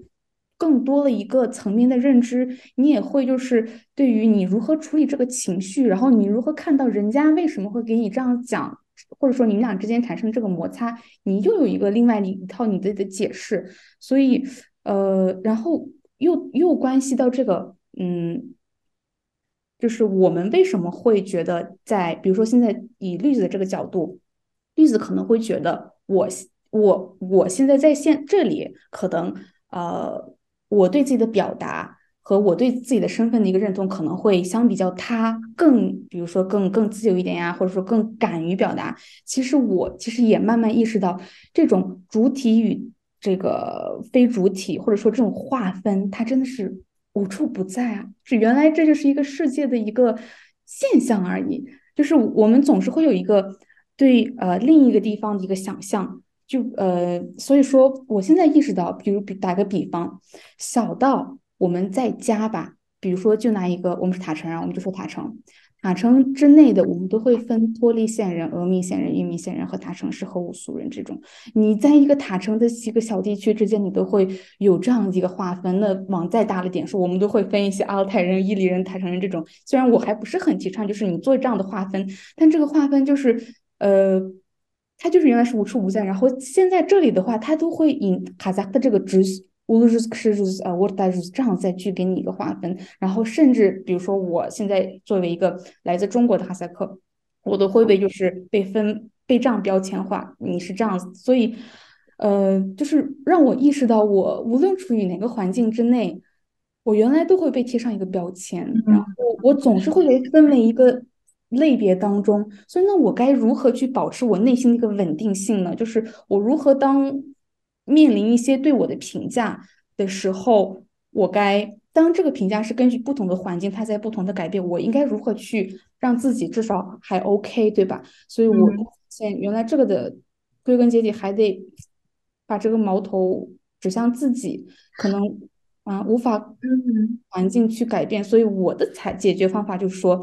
呃，那我就真的去就让自己的这个认知更多一点吧。把这个底气弄足了，那我后面，我我无论去反驳也好，还是我去接受也好，我都是有一个自己的一个价值体系在这儿的，所以我可以跟你去做更多的一个交流。嗯，我我觉得就是我挺呃你说的一点我很喜欢，就是你说客体性是无处不在的。那我觉得就是这是一个嗯，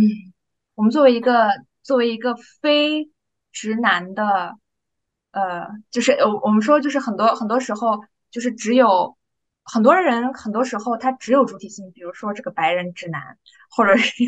在中国的这种汉族直男，这种我们不是这个群体，我们是一个客体。那我觉得你要稳定，就是我自己啊，我稳定住我自己的这个中心的一个前提，就是我接受我在哪里，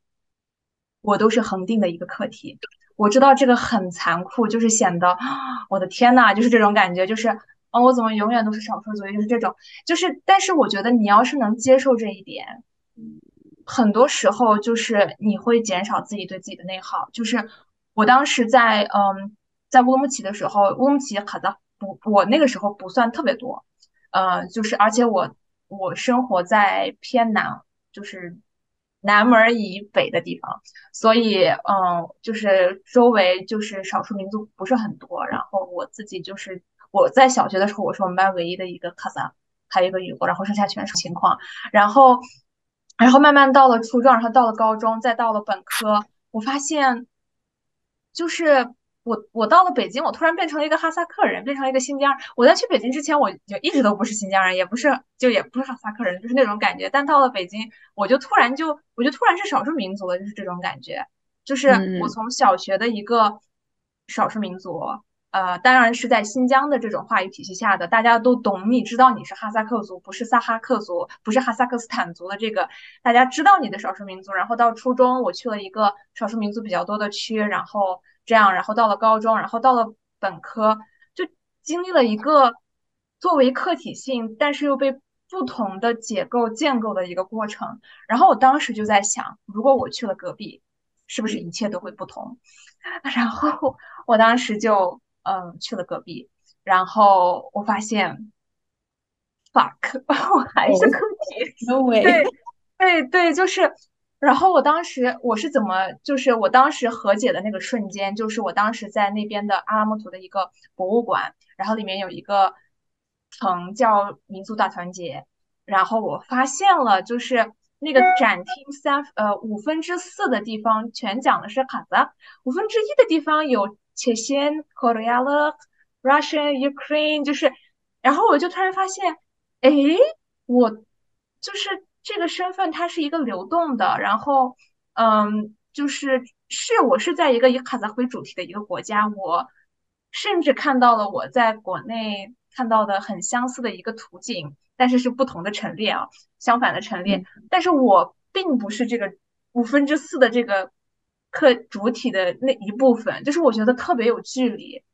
然后我当时就觉得我无法再获得这个主体性了，就是我会我会就被边缘化、少数化一辈子。那既然如此，那咱就不如拥抱这个身份。我对，就是我在这边的时候，我经常去我去表示我对呃中文的这个掌握，或者是对华语文化的掌握，还有对卡萨文化的掌握和对别的一些苏联啊这些文化的掌握，我都会把它当成一个，我是我是指文化，就是很积极的一个 asset，就是我的一个长处。就是既然你一辈子都是课题了，那就找一找课题里面积极的东西吧，就是有一点自我说服，但是。呃，会给我的心里一个很正向的一个反馈，让我活得开心一点。是，我觉得这一点其实也恰恰是我和绿子会持一些观点的一个一一个佐证和依据。就是我这个过程花了我很久，嗯，就是我能做到这里笑着讲这个事情，我觉得我花了很久。理解，就是对，就嗯。有的时候，我当时一开始的时候，我会有觉得很难接受，然后也会有很多不好的感觉。但是，嗯，如果说这种情绪可以帮助你自洽，可以帮助你更有自信，可以帮助你变得更坚强，那我就就 take it，你去拥抱它。嗯，对，就拥抱它。但是人跟人不同，有些人可能不愿意去拥抱或者怎么样，所以那个我们也就是就我觉得就是自个人的选择，对。嗯，对，然后我我觉得听听你讲完你的这个历程以后，我觉得虽然就是听你感觉很轻松，或者是你现在比较自洽，然后 K K 可能大家都都比较有有自己一定的想法，但我觉得可能对很多还在处于这个阶段的人来说，势必是艰难的，以及势必这种客体化被客体化是。无数次的产生在他的这个生活的这个场景中，他会无时无刻的去被这种问题去打扰。而且我觉得最神奇的就是，我从北京就是时隔两年回到回到新疆，回到我的这个小塔城，然后我就觉得，啊，我我在我在北京去打车，或者是我在北京生活的时候，我更自信。我不知道为什么我到了新疆以后。就是那种你跟你跟其他民族去沟通或者什么的时候，你能特别感受他们的不耐烦，就他们那个不耐烦小表情，表情脸上了。所以我觉得这个这是一种很心态的变化，但是我又有一种，哎，其实我也是从首都过来的，要要要是论这个学历和这个别的收入，可能我比你高，但是你 到了这个地方以后，我还是会被无限的去打打打，去打到一个。非常低的那种感觉，但我觉得这个心理的变化很微妙。就是我对我的那种少数群体的认知，是我从进新疆那一刻就就开始了。它就像一个模式一样，我觉得我身上有好多模式。我在新疆是那种比较比较被边缘化的一种，然后我我到了这个北京以后，我是是少数民族，但是我有我自己的生活，就是。我的个人性是大于我民族性的，嗯，就是别人会首先认识到我，然后再认识到我是哈萨克族，嗯嗯，就这种感觉会，我觉得很流通。所以我觉得像你刚说的，既然你都被客体化了，我觉得这种客体化是一辈子会永恒的跟在你的身上的，那就不妨去研究它，或者是啊无视他，或者是找点乐子，或者直接去说个脱口秀去嘲笑他、自嘲，我觉得都很有意思。但我觉得。我们去讨论这个东西特别特别棒，因为肯定有很多人还在这个进程中。然后我觉得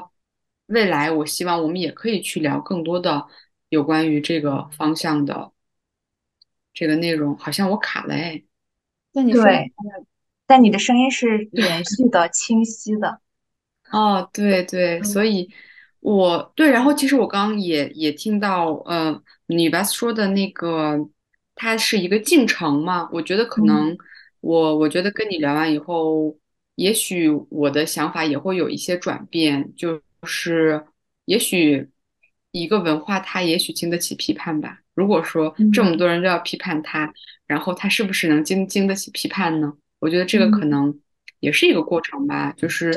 如果说有对，如果说大家真的是就像你说，他就是需要这种很激进的情绪的话。我觉得我会很支持他。其实我比起那些男性，其实我是支持他的，只是他他们可能没有意识到，我我们不是一个对立面，我们都在想要去探索女性的权利。嗯，如果说他就是一个进程，然后他需要用这种激烈和这种是就是要要要用很激烈或者是很立场分明的角度去解析一个事儿的话，我觉得呃我没有意见。然后我觉得这就是一个公共领域。我觉得任何人都可以发声，我特别特别支持所有不一样这个态度的人去交流，这种东西绝对会让我们更往前走，而不是往后退。就是比起比起避而不谈，我觉得我们应该更好、更多的讨论，不管是好的、坏的、激进的、温和的、温柔的、学术的，嗯，然后现实的、通俗的，我觉得都特别好。对对，我就是我，我写你那个你的那个在播客里面的回答的时候，我还写了一个笔记，就是我在这个地方就是特别想跟你说的是，就是嗯，我觉得你要就是对我们这些批判卡扎文化糟粕的女性同胞有信心，相信你的同胞，就是我们在批判一个文化，呃，就是批判一个习俗，然后我们不希望再把这个习俗延续到下一代了，比如说就是。呃，那种对凯伦的那种虐待呀，或者是什么自动做了 skip 啦的，就是这种叙事，我们不想把它延续到下一代，所以我们就批判他，我们说话有点凶，这样这样。但是，就是如果下一代他们不需要再接受这种压迫，那其实是非常好的。那我们所批判的这些东西，它不会就是因为我们批判了它，它就在我们文化中不见了，它会成为历史的一部分。对，就像裹小脚一样。就是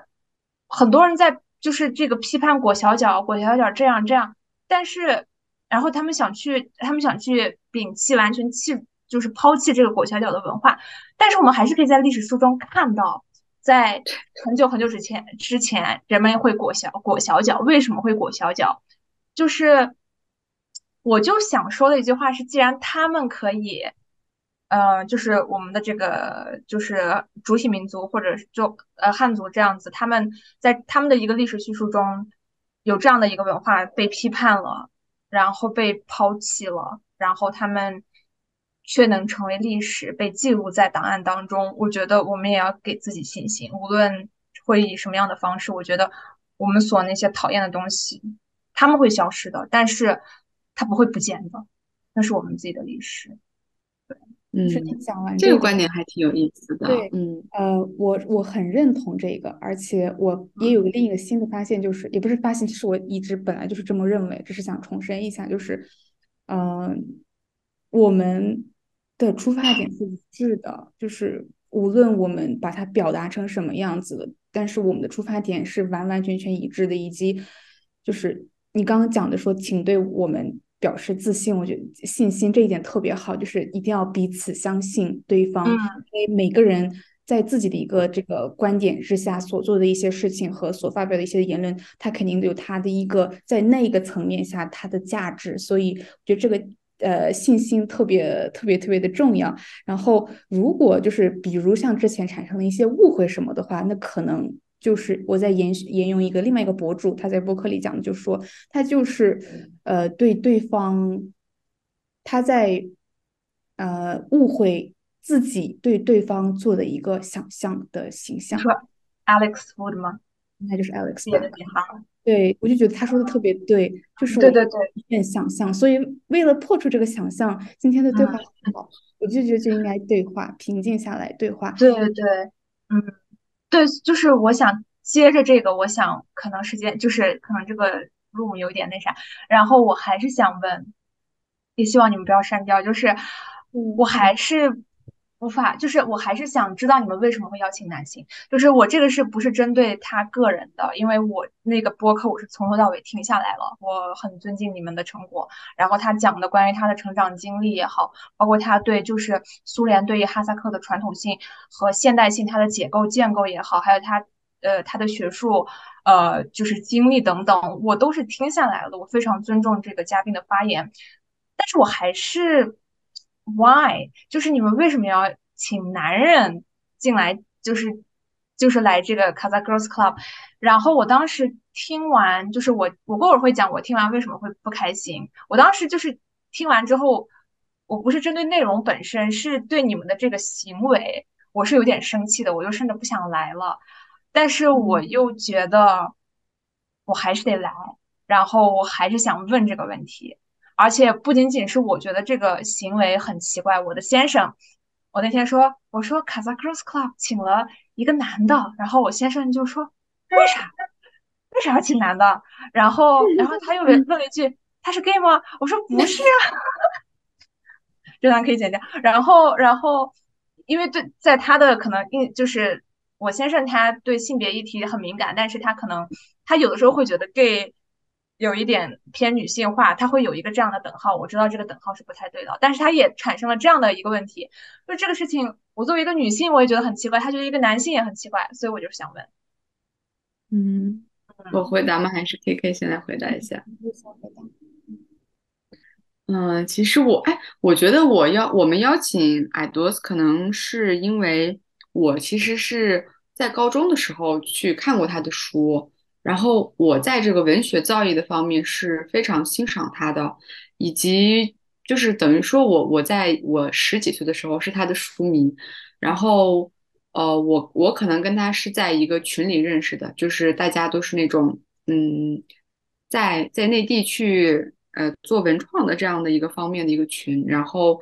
呃其实我不太知道他的微博哎，就是。他之前的就是有一些可能会有一些敏感的发言，其实我都没有看到过。就是我对他的认识只是一个作家。当然，我觉得我们为什么想要邀请艾多斯，是因为我不认为我们就是在讨论女性的议题的时候，嗯，不是完全拒绝男性的。就是我觉得女性。我怎么说呢？我觉得我们是女性主义，但是我不会觉得所有的男人都该死。我觉得可能还是要看具体的人，因为我觉得一棒子打死一群人，这个就还是一种歧视吧。当然，我觉得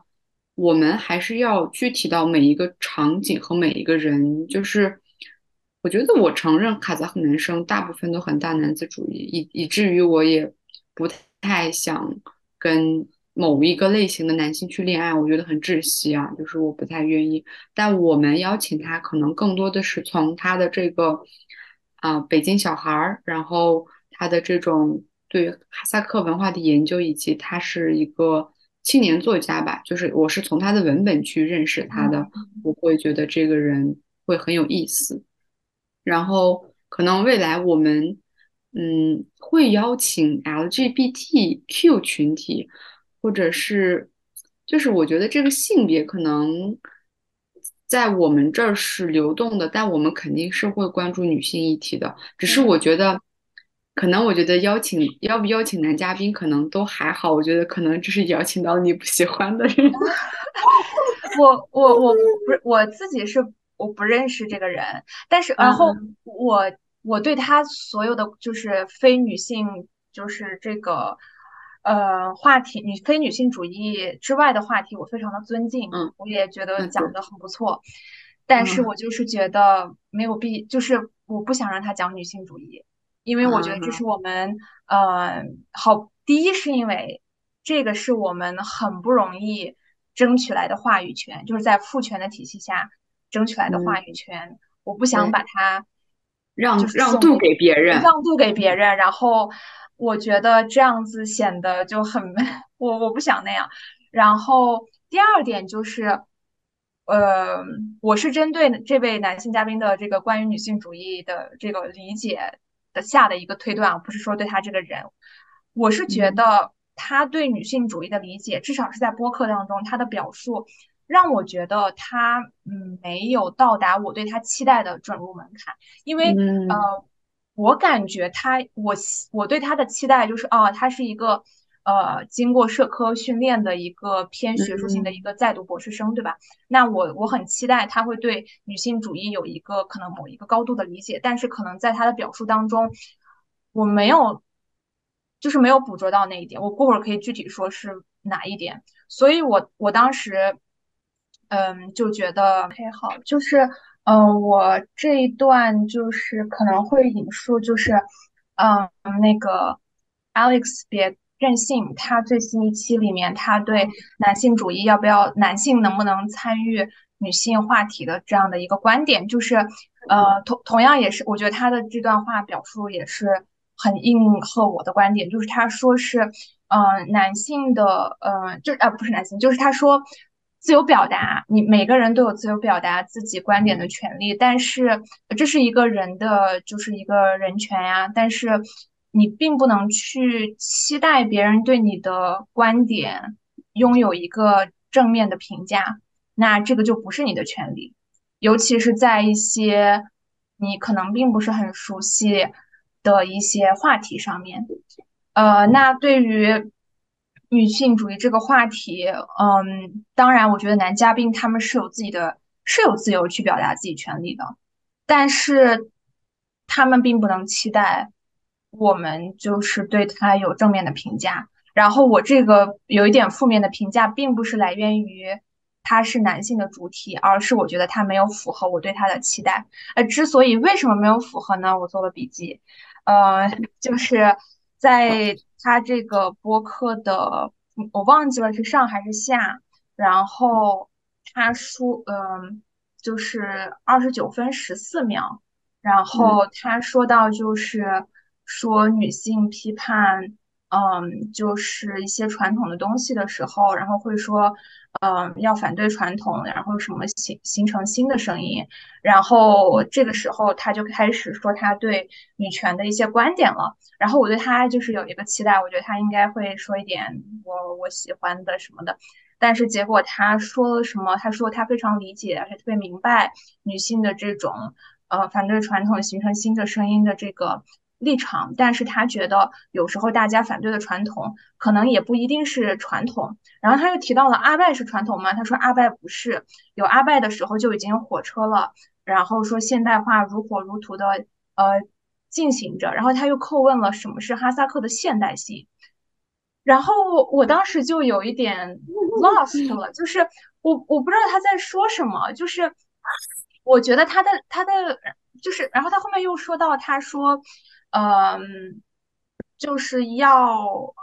构建自己的话语权，就是说哈萨克要构建自己的话语权。就是我当时就有一点啊，你在说什么？因为我觉得我们现在我们女权做的就是就是就是这样的呀，就是嗯，我们什么是现代？什么是哈萨克的现代？我们就是哈萨克的现代。我们这些女权主义者，无论是激进也好，我们去。还是马克思主义，嗯，哈萨克女权也好，我自创了一个词，然后还是 还是什么哈萨克平权也好，还是呃，或者是有些人是女权之外的，说这个母权主义者，那我们就是现代呀，那我们就是在通过自己去构建，嗯，我们的话语呀，我们的话语体系，我们没有，我们不挨阿拜的事儿啊。就是啊，哇呀，他为什么出来了？对，就是他的这一段，他的这个对女性主义的理解和他的观点，然后让我就觉得啊，我好生气。就是我生气的是这一点，所以我觉得就是虽然这位嘉宾他在别的方面很优秀，然后或者是怎么样，但是他在女性主义话题的这个地方，他还没有达到我期待的门槛，所以我不开心。然后别的女孩我们都不开心，然后我们就想很想骂人。对，这就是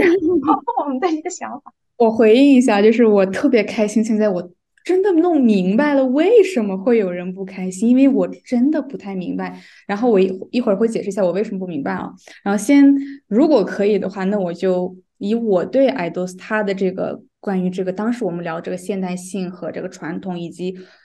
我后面也跟他聊过一些关于这个现代性的问题，就是以我对他的了解，他其实。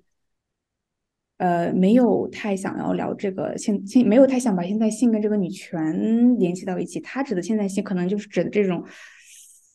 这个殖民与半殖民、殖民与被殖民之间，就是这这个群体，他想要让你去变得更加 modern，这样更加的 educated。就是他讲在就是关于历史书方面这这这方面的问题，以我所知啊，但也可能他有更多的想法。然后，嗯。我我想的给想补充的点就是，就是我们是真的没想要跟你聊女权，呃，就是首先我们好像在做节目的时候没有给自己太多限制，就是我们没有做条条框框，就是这种我们的嘉宾要怎么样，不矫情什么，可能我们也没有说清楚，或者是我们也没有想清楚，我们还一直处于就是。不断，因为你们想想，也没有什么哈萨克聊哈萨克女性的播客，对吧？我们算是就是真的是摸着石头在过河。我们有这个想法，到慢慢去创立呀，邀请嘉宾，都是一种我和绿子在慢慢的去摸索呀。这是一点。第二点是，呃，我和绿子对于呃爱豆的这个认知，真的不是从他这个他对女权的这个想法，或者说他在微博上表达的一些言论。那有的这个认知，我们是他写的那两本书啊，这些方面，所以可能我们作为不同的人，就是对他的一个了解的最开始点不太一样，了就是我们读的他的表达的一些文字不太一样，然后那就按我自己说的点的话，我对他讲这个身份认同特别特别感兴趣，因为我自己本身对身份认同特别感兴趣，然后我和绿子最开始想做这个节目也有这这个。初衷就是我们对不同的女性在不同的这种文化环境之内，她对呃身份认同的一些改想法呀，她这个想法的流动性感兴趣，所以就是真的是想聊身份认同，又借着她的比较特殊的一个生长环境和学习环境，想要觉得说，哎，她有这样这样的经历的一个人还蛮少的，又又恰巧我们对她的文字还是很认可，也很就是请为她骄傲，就是我们这个民族能有一个这样的一个人去。从很很久之前就把这个我们对身份认同的一个思考和我们的疑虑表达出来，这一点去邀请了他，然后并没有想跟他聊女权主义，是真是这样子的。然后以及我们在节目当中，嗯，我也想澄清，就是说我们应该聊的任何一个话题都没有当时想往女性主义方向去聊去带，还就可能就是我现在明白了大家为什么会生气，是大家。对这个节目有一个提前的预设，对吧？对我很我有期待的，对对。这一点让我很开心，就是我很开心，我们做的这个节目其实让大家有一个这方面的一个对我们的期待，就把我们当成了一个就是完全为女性。哎，我们其实也是啊，我不能说我们不是，就是让我很开心、很欣慰一点是大家有这个期待。当然，我也完全的去，我现在完全理解大家会有这样这样的一个疑虑，所以嗯，我不知道就是我的这番解释能给大家。能不能给大家就是一个呃，去接受是去认可一个呃角度吧？但就是说，嗯，我们真的没有，就是我们的出发点不太一样。呃，原来就是出发点不太一样，然后会导致这这些一个对彼此刚刚讲过，就是有一个想象，然后对这个想象我们自己的一个愤怒。然后另外还想讲一点，就是也因为他有女儿。就是我们也会就是从生活当中可以看到他作为一个父亲对女儿的一个就是跟他的呃交流，跟他的这个生活当中，他作为一个父亲哈萨克父亲对女儿的这种爱的给予啊，就是还一直都还蛮蛮让我们好奇的。所以这些好奇心让我们想要跟他去有一个这样子对话。但是以后呢，呃，当然我们也会更加的去呃，就是想多一点吧，呃，多去思考。就是这样，非常感谢，就是大家对我们的一个理解。我我就是觉得，对我觉得当时就是我们是有期待的，而且，呃，就一是对，就是一是他很呃，每个人生气的点不同，我就有些人是纯粹是因为他是男的生气，呃，然后他来作为一个男的来 Kazakh Girls Club 这个生气。第二，有些人是呃，我的出发点就是我觉得他的表述没有达到我的期待，所以我在生气。然后还有一些人，第三个生气的点，呃，稍微有一点针对性，就是应应该是 K K 在提到，呃，就是那个传统与糟粕那个地方，然后会让很多偏嗯激进的这种偏 radical 的这种女性主义者会觉得是在 Q 到了我们，就是会觉得，嗯嗯，你是不是在说我们极端？是不是在说我们在？当然，这个事情我们刚刚已经讨论过了，就是我们在去批判，嗯。这些哈萨克里面糟粕文化的时候，我们在很愤怒这样的时候，你是不是你为什么要 Q 我们，并且好像你当时是有一个用我们的这个这样的一个表现，然后又去反问了一下爱多怎么看还是怎么样，然后就会又让我们觉得我们为什么要让男人评价，就是有这样的一个愤怒的点。但是我觉得我嗯，通过之前的跟你们的交流，我觉得我。应我理解你们在说什么了，就是就是这种，对。我天呐，哎，但我我我我其实就是我我我这次，其实我之前在录这次播客之前还有点忐忑，我在想说，哎呀，我说好像彼此有一些误会，然后会不会聊好，然后我就还挺忐忑。但我后面我觉得，我听到你特别真诚的去表述你对我们嘉宾以及我们的一些想法的一些疑惑。就是这个不是说我你就指着我们骂，对吧？就是你其实是有疑惑和疑问，就是你不太理解我们为什么这样说，或者是你也不太知道我们为什么会有这样的想法。我觉得这样的就是对以观点的这种怀疑和批判还挺好的，以及其实你也刚说到了，你可能对矮多还是有一个比较高的期待，而高的期待势必就会可能会有一些这种失望吧。对，然后我其实微博女权是他的主场，我就想是有多么的主场，我就想听一听，结果，哎，对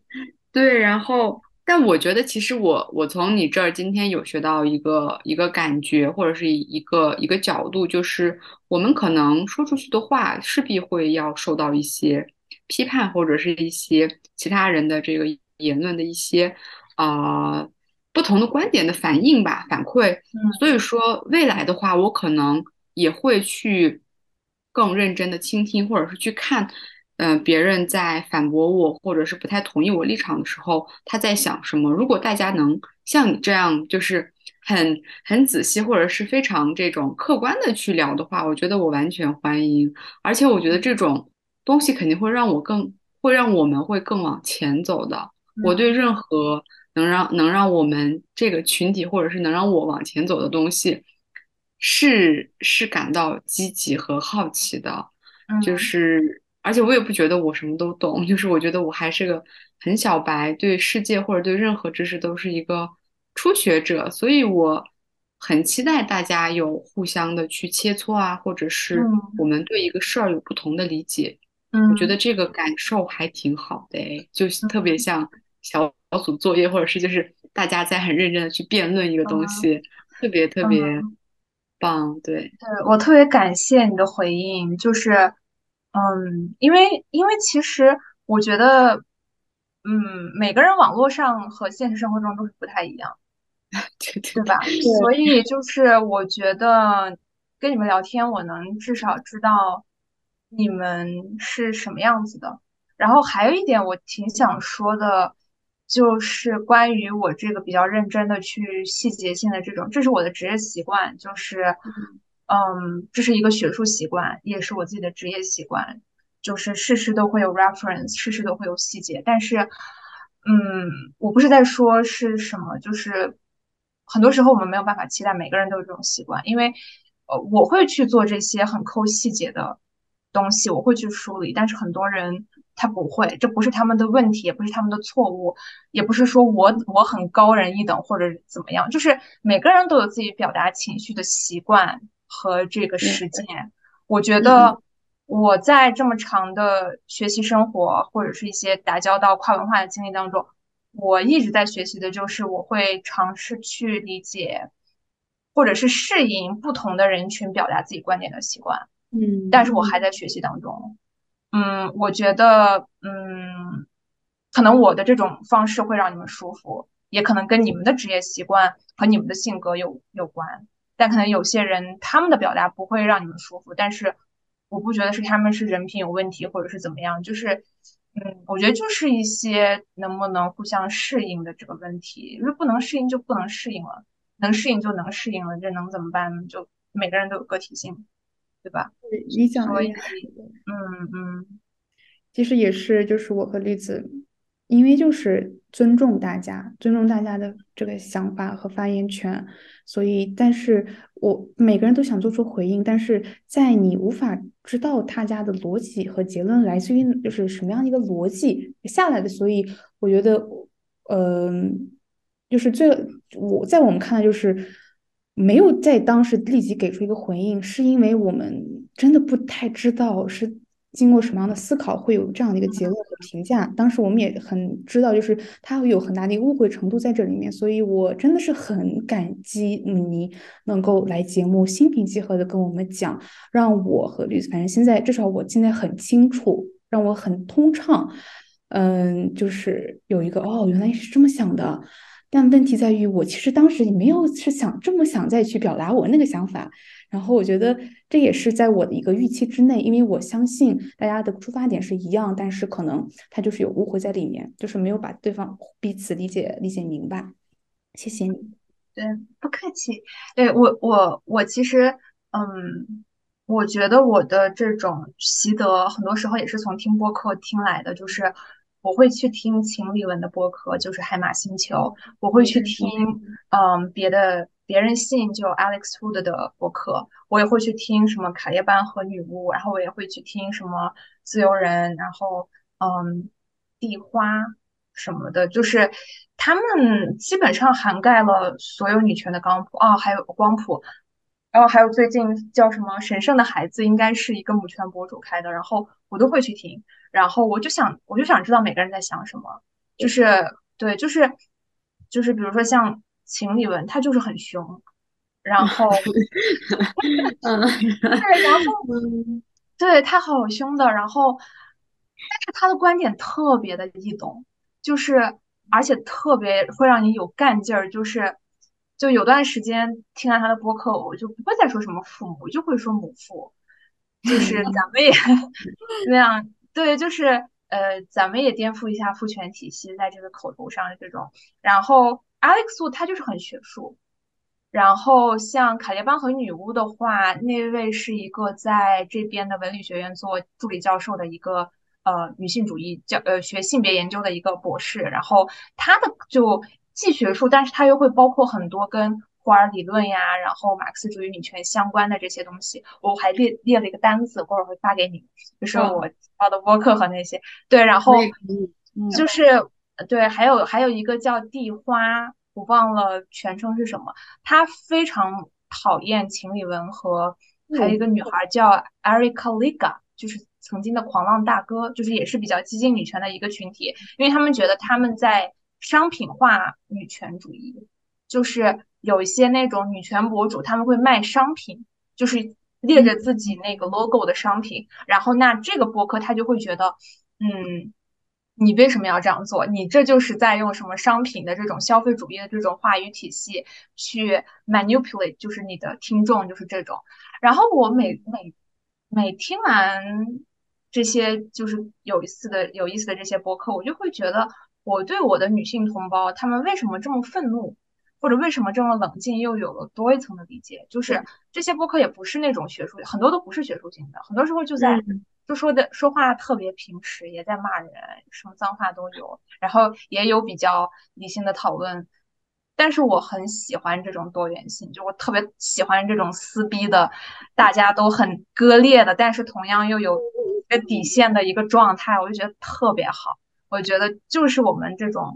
有这种共同的群体内部的一个多元性，我就觉得特别特别好，正是我们很有力量的一个表现。我们在不停的思考，也是证明在思考。对对对。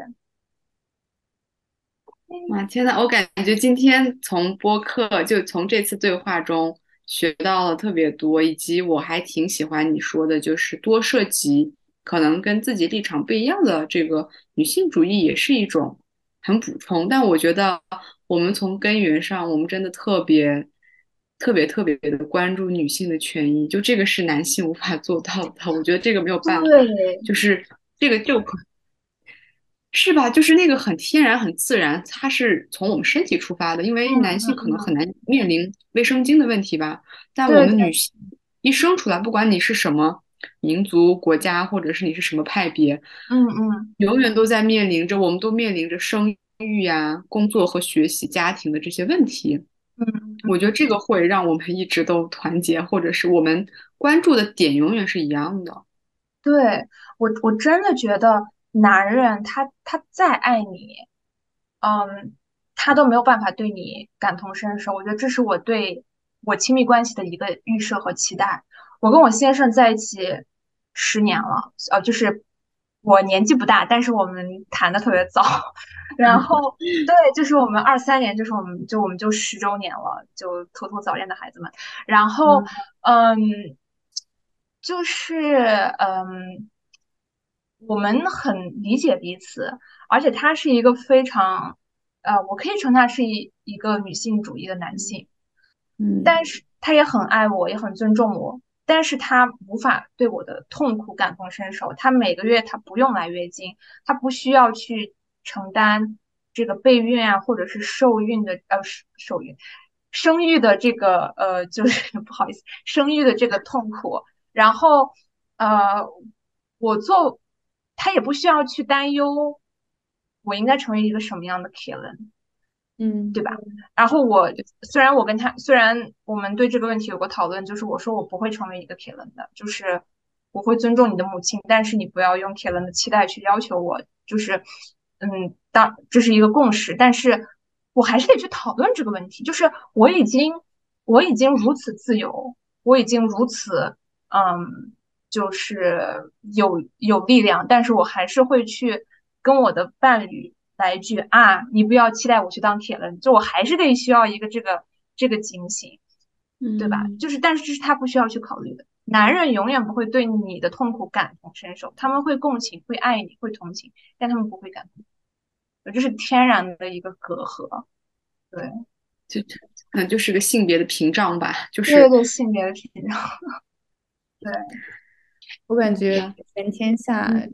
唯一能感同身受你的痛苦的就是你的母亲，除了母亲，没有人会感同身受。我会。对，对。好的，那我们今天就到这里吗？我感觉已经聊了很多，然后，哎，我我其实还挺期待，嗯，您下一次再再再来我们节目再做一次课，然后我们可以邀请一些别的就是朋友。其实我们那个。听友群有很多小小女孩们，她们都特别特别的对女性的这个呃女性话题特别感兴趣，而且我觉得很多小孩在我看来比我更更要前前就前卫和那种呃视野更开阔，以及在那个年龄段特别特别的怎么说呢？就我还挺羡慕的，因为我在他们那个年龄段还是比较处在一个带萌芽的那种状态吧，所以。未来我希望我们可以做这种九五后啊，然后九零后啊，然后零零后啊，我们跨一个界，我们跨个五年去一起聊一下这个话题，对吧？对对。然后我之前也跟你还没有进来的时候，我忘了是第几段，就是我跟 KK 有说，就是我们也可以去聊，就是如果他想的话，就是他想知道这个。奖学金申请的问题，因为就是很多想出国的人，就是其实金钱是一个很重要的话题。然后，嗯，很多时候你你有信心去出国，可能金钱是就是这种被保障的这种，呃，一个基础会是你你信心的来源之一，对吧？所以说，就是我自己的话，我嗯，我可以比较坦白的说，就是。嗯嗯，我本科阶段经常会去交换，但基本上用的都是我本科的大学的这个交换的或者是短期交流的奖学金。但是我中途也有自费出去过，做过研究，然后也去嗯海外进行过一些短期的这种领导力训练啊，就是这种类就就是也偏也是学术交流。然后呃研究生阶段是半奖，所以我为我的家庭减少了很多负担。然后博士生阶段是全奖，嗯，然后嗯，而且这个奖学金，呃，这个是就是美国博士的话是基本上都会有奖，除了一些特别特别冷门的学科，嗯，然后这个奖学金我的是就我所有的奖学金都是关于从学校来的，但是你也可以有 CSC 的这个选项，对吧？那如果说你去了，你通过一些途径去我们的邻国也有博拉沙，对吧？然后也会有 Fulbright，所以。嗯，我就是简短的这样说一下，就是我是希望听众朋友，就是如果说你们对自己的经济状况不自信或者怎么样，其实有很多很多渠道能够帮助你去实现去海外读博的一个梦想。嗯，对，然后你也可以直博，就是如果你没有硕士阶段这个自费的硕士的这个钱，因为真的英美都很贵。然后，嗯，就是如果你没有这个钱的话，就是尝，如果你学术上要特别突出的话，可以尝试直博，因为美国的博士他基本上都是全全奖，尤其是理工科。然后欧洲的话，基本上都是岗位制，就是他也是有工资的，但英国可能悬一点。所以就是，嗯，我我我不一定会能够，我们能够弄出时间去专门讨论这个问题，但是我就是想给听众一个信心，就是多找一些信息，然后你想出去的话，无论哪个途径都都尝试一下。对，这个信息太宝贵了，谢谢你，很对，太棒了，嗯，谢谢你们，嗯，充个电，电脑快没电。好了吗？嗯，好的，好的，嗯，那也好的，那我们聊天。啊，好的，那行，好的，好的，跟跟那个观众朋友们说个再见吧，欢迎下次再来。好，观众朋友们再见哦，就是 下次不知道是什么时候，因为我的时间特别难约，我跟他们差十三十四个小时，然后，嗯，对，但是我要是那时间能对上的话，嗯，可能。可能会有下一次，嗯，应该会有下一次。OK，会有的，会有的。好的，嗯，谢谢你。好的，那就，嗯，各位观众朋友，拜拜。然后我们会把。呃，嘉宾提到的所有的书单呀，然后一些东西，我们都会贴到 show notes 里，然后大家可以可以去去关注相应的博主啊之类的。对，嗯、好，好的，拜拜，拜拜。On n'avait pas notre place, on n'avait pas la gueule de l'emploi, on n'est pas né dans un palace, on n'avait pas la CBA papa, SDF chômeurs ouvriers, paysans immigrés sans papier, ils ont voulu nous diviser, faut dire qu'ils y sont arrivés. Tant que c'était chacun pour sa gueule, leur système pouvait prospérer. Mais fallait bien qu'un jour on se réveille et que les têtes se remettent à tomber. On lâche rien, on lâche rien, on lâche rien, on lâche rien, on lâche rien, on lâche rien, on lâche rien, on lâche rien. Ils nous parlaient d'égalité, et comme des cons les a. Démocratie, fais-moi marrer, si c'était le cas on l'aurait su. Que pèse notre bulletin de vote face à la loi du marché? C'est con mes chers compatriotes, mais on s'est bien fait baiser. Et que pèsent les droits de l'homme face à la vente d'un Airbus? Au fond, y a qu'une seule règle en somme, se vendre plus pour vendre plus. La République se prostitue sur le trottoir des dictateurs. Leurs belles paroles, on n'y croit plus. Nos dirigeants sont des menteurs. On lâche rien, lâche rien, on lâche rien, on lâche rien, on lâche rien, on lâche rien, on lâche rien, on lâche rien.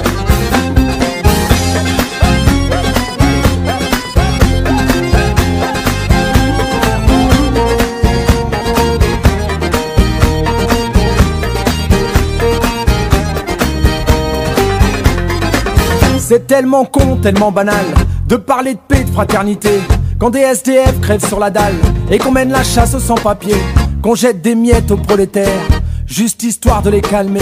qui s'en prennent pas aux patrons millionnaires, trop précieux pour notre société. C'est fou comme ils sont protégés, tous nos riches et nos puissants. Y a pas à dire, ça peut aider d'être l'ami du président. Chers camarades, chers électeurs, chers citoyens, consommateurs, le réveil a sonné, il est l'heure de remettre à zéro les compteurs. Tant qu'il y a de la lutte, il y a de l'espoir. Tant qu'il y a de la vie, il y a du combat. Tant qu'on se bat, c'est qu'on est debout. Tant qu'on est debout, on lâchera pas. La rage de vaincre coule dans nos veines. Maintenant, tu sais pourquoi on se bat. Notre idéal, bien plus qu'un rêve. Un autre monde, on n'a pas le choix. On lâche rien. On lâche rien. On lâche rien on lâche rien, on lâche rien, on lâche rien, on lâche rien, on lâche rien, on lâche rien, on lâche rien, on lâche rien, on lâche rien.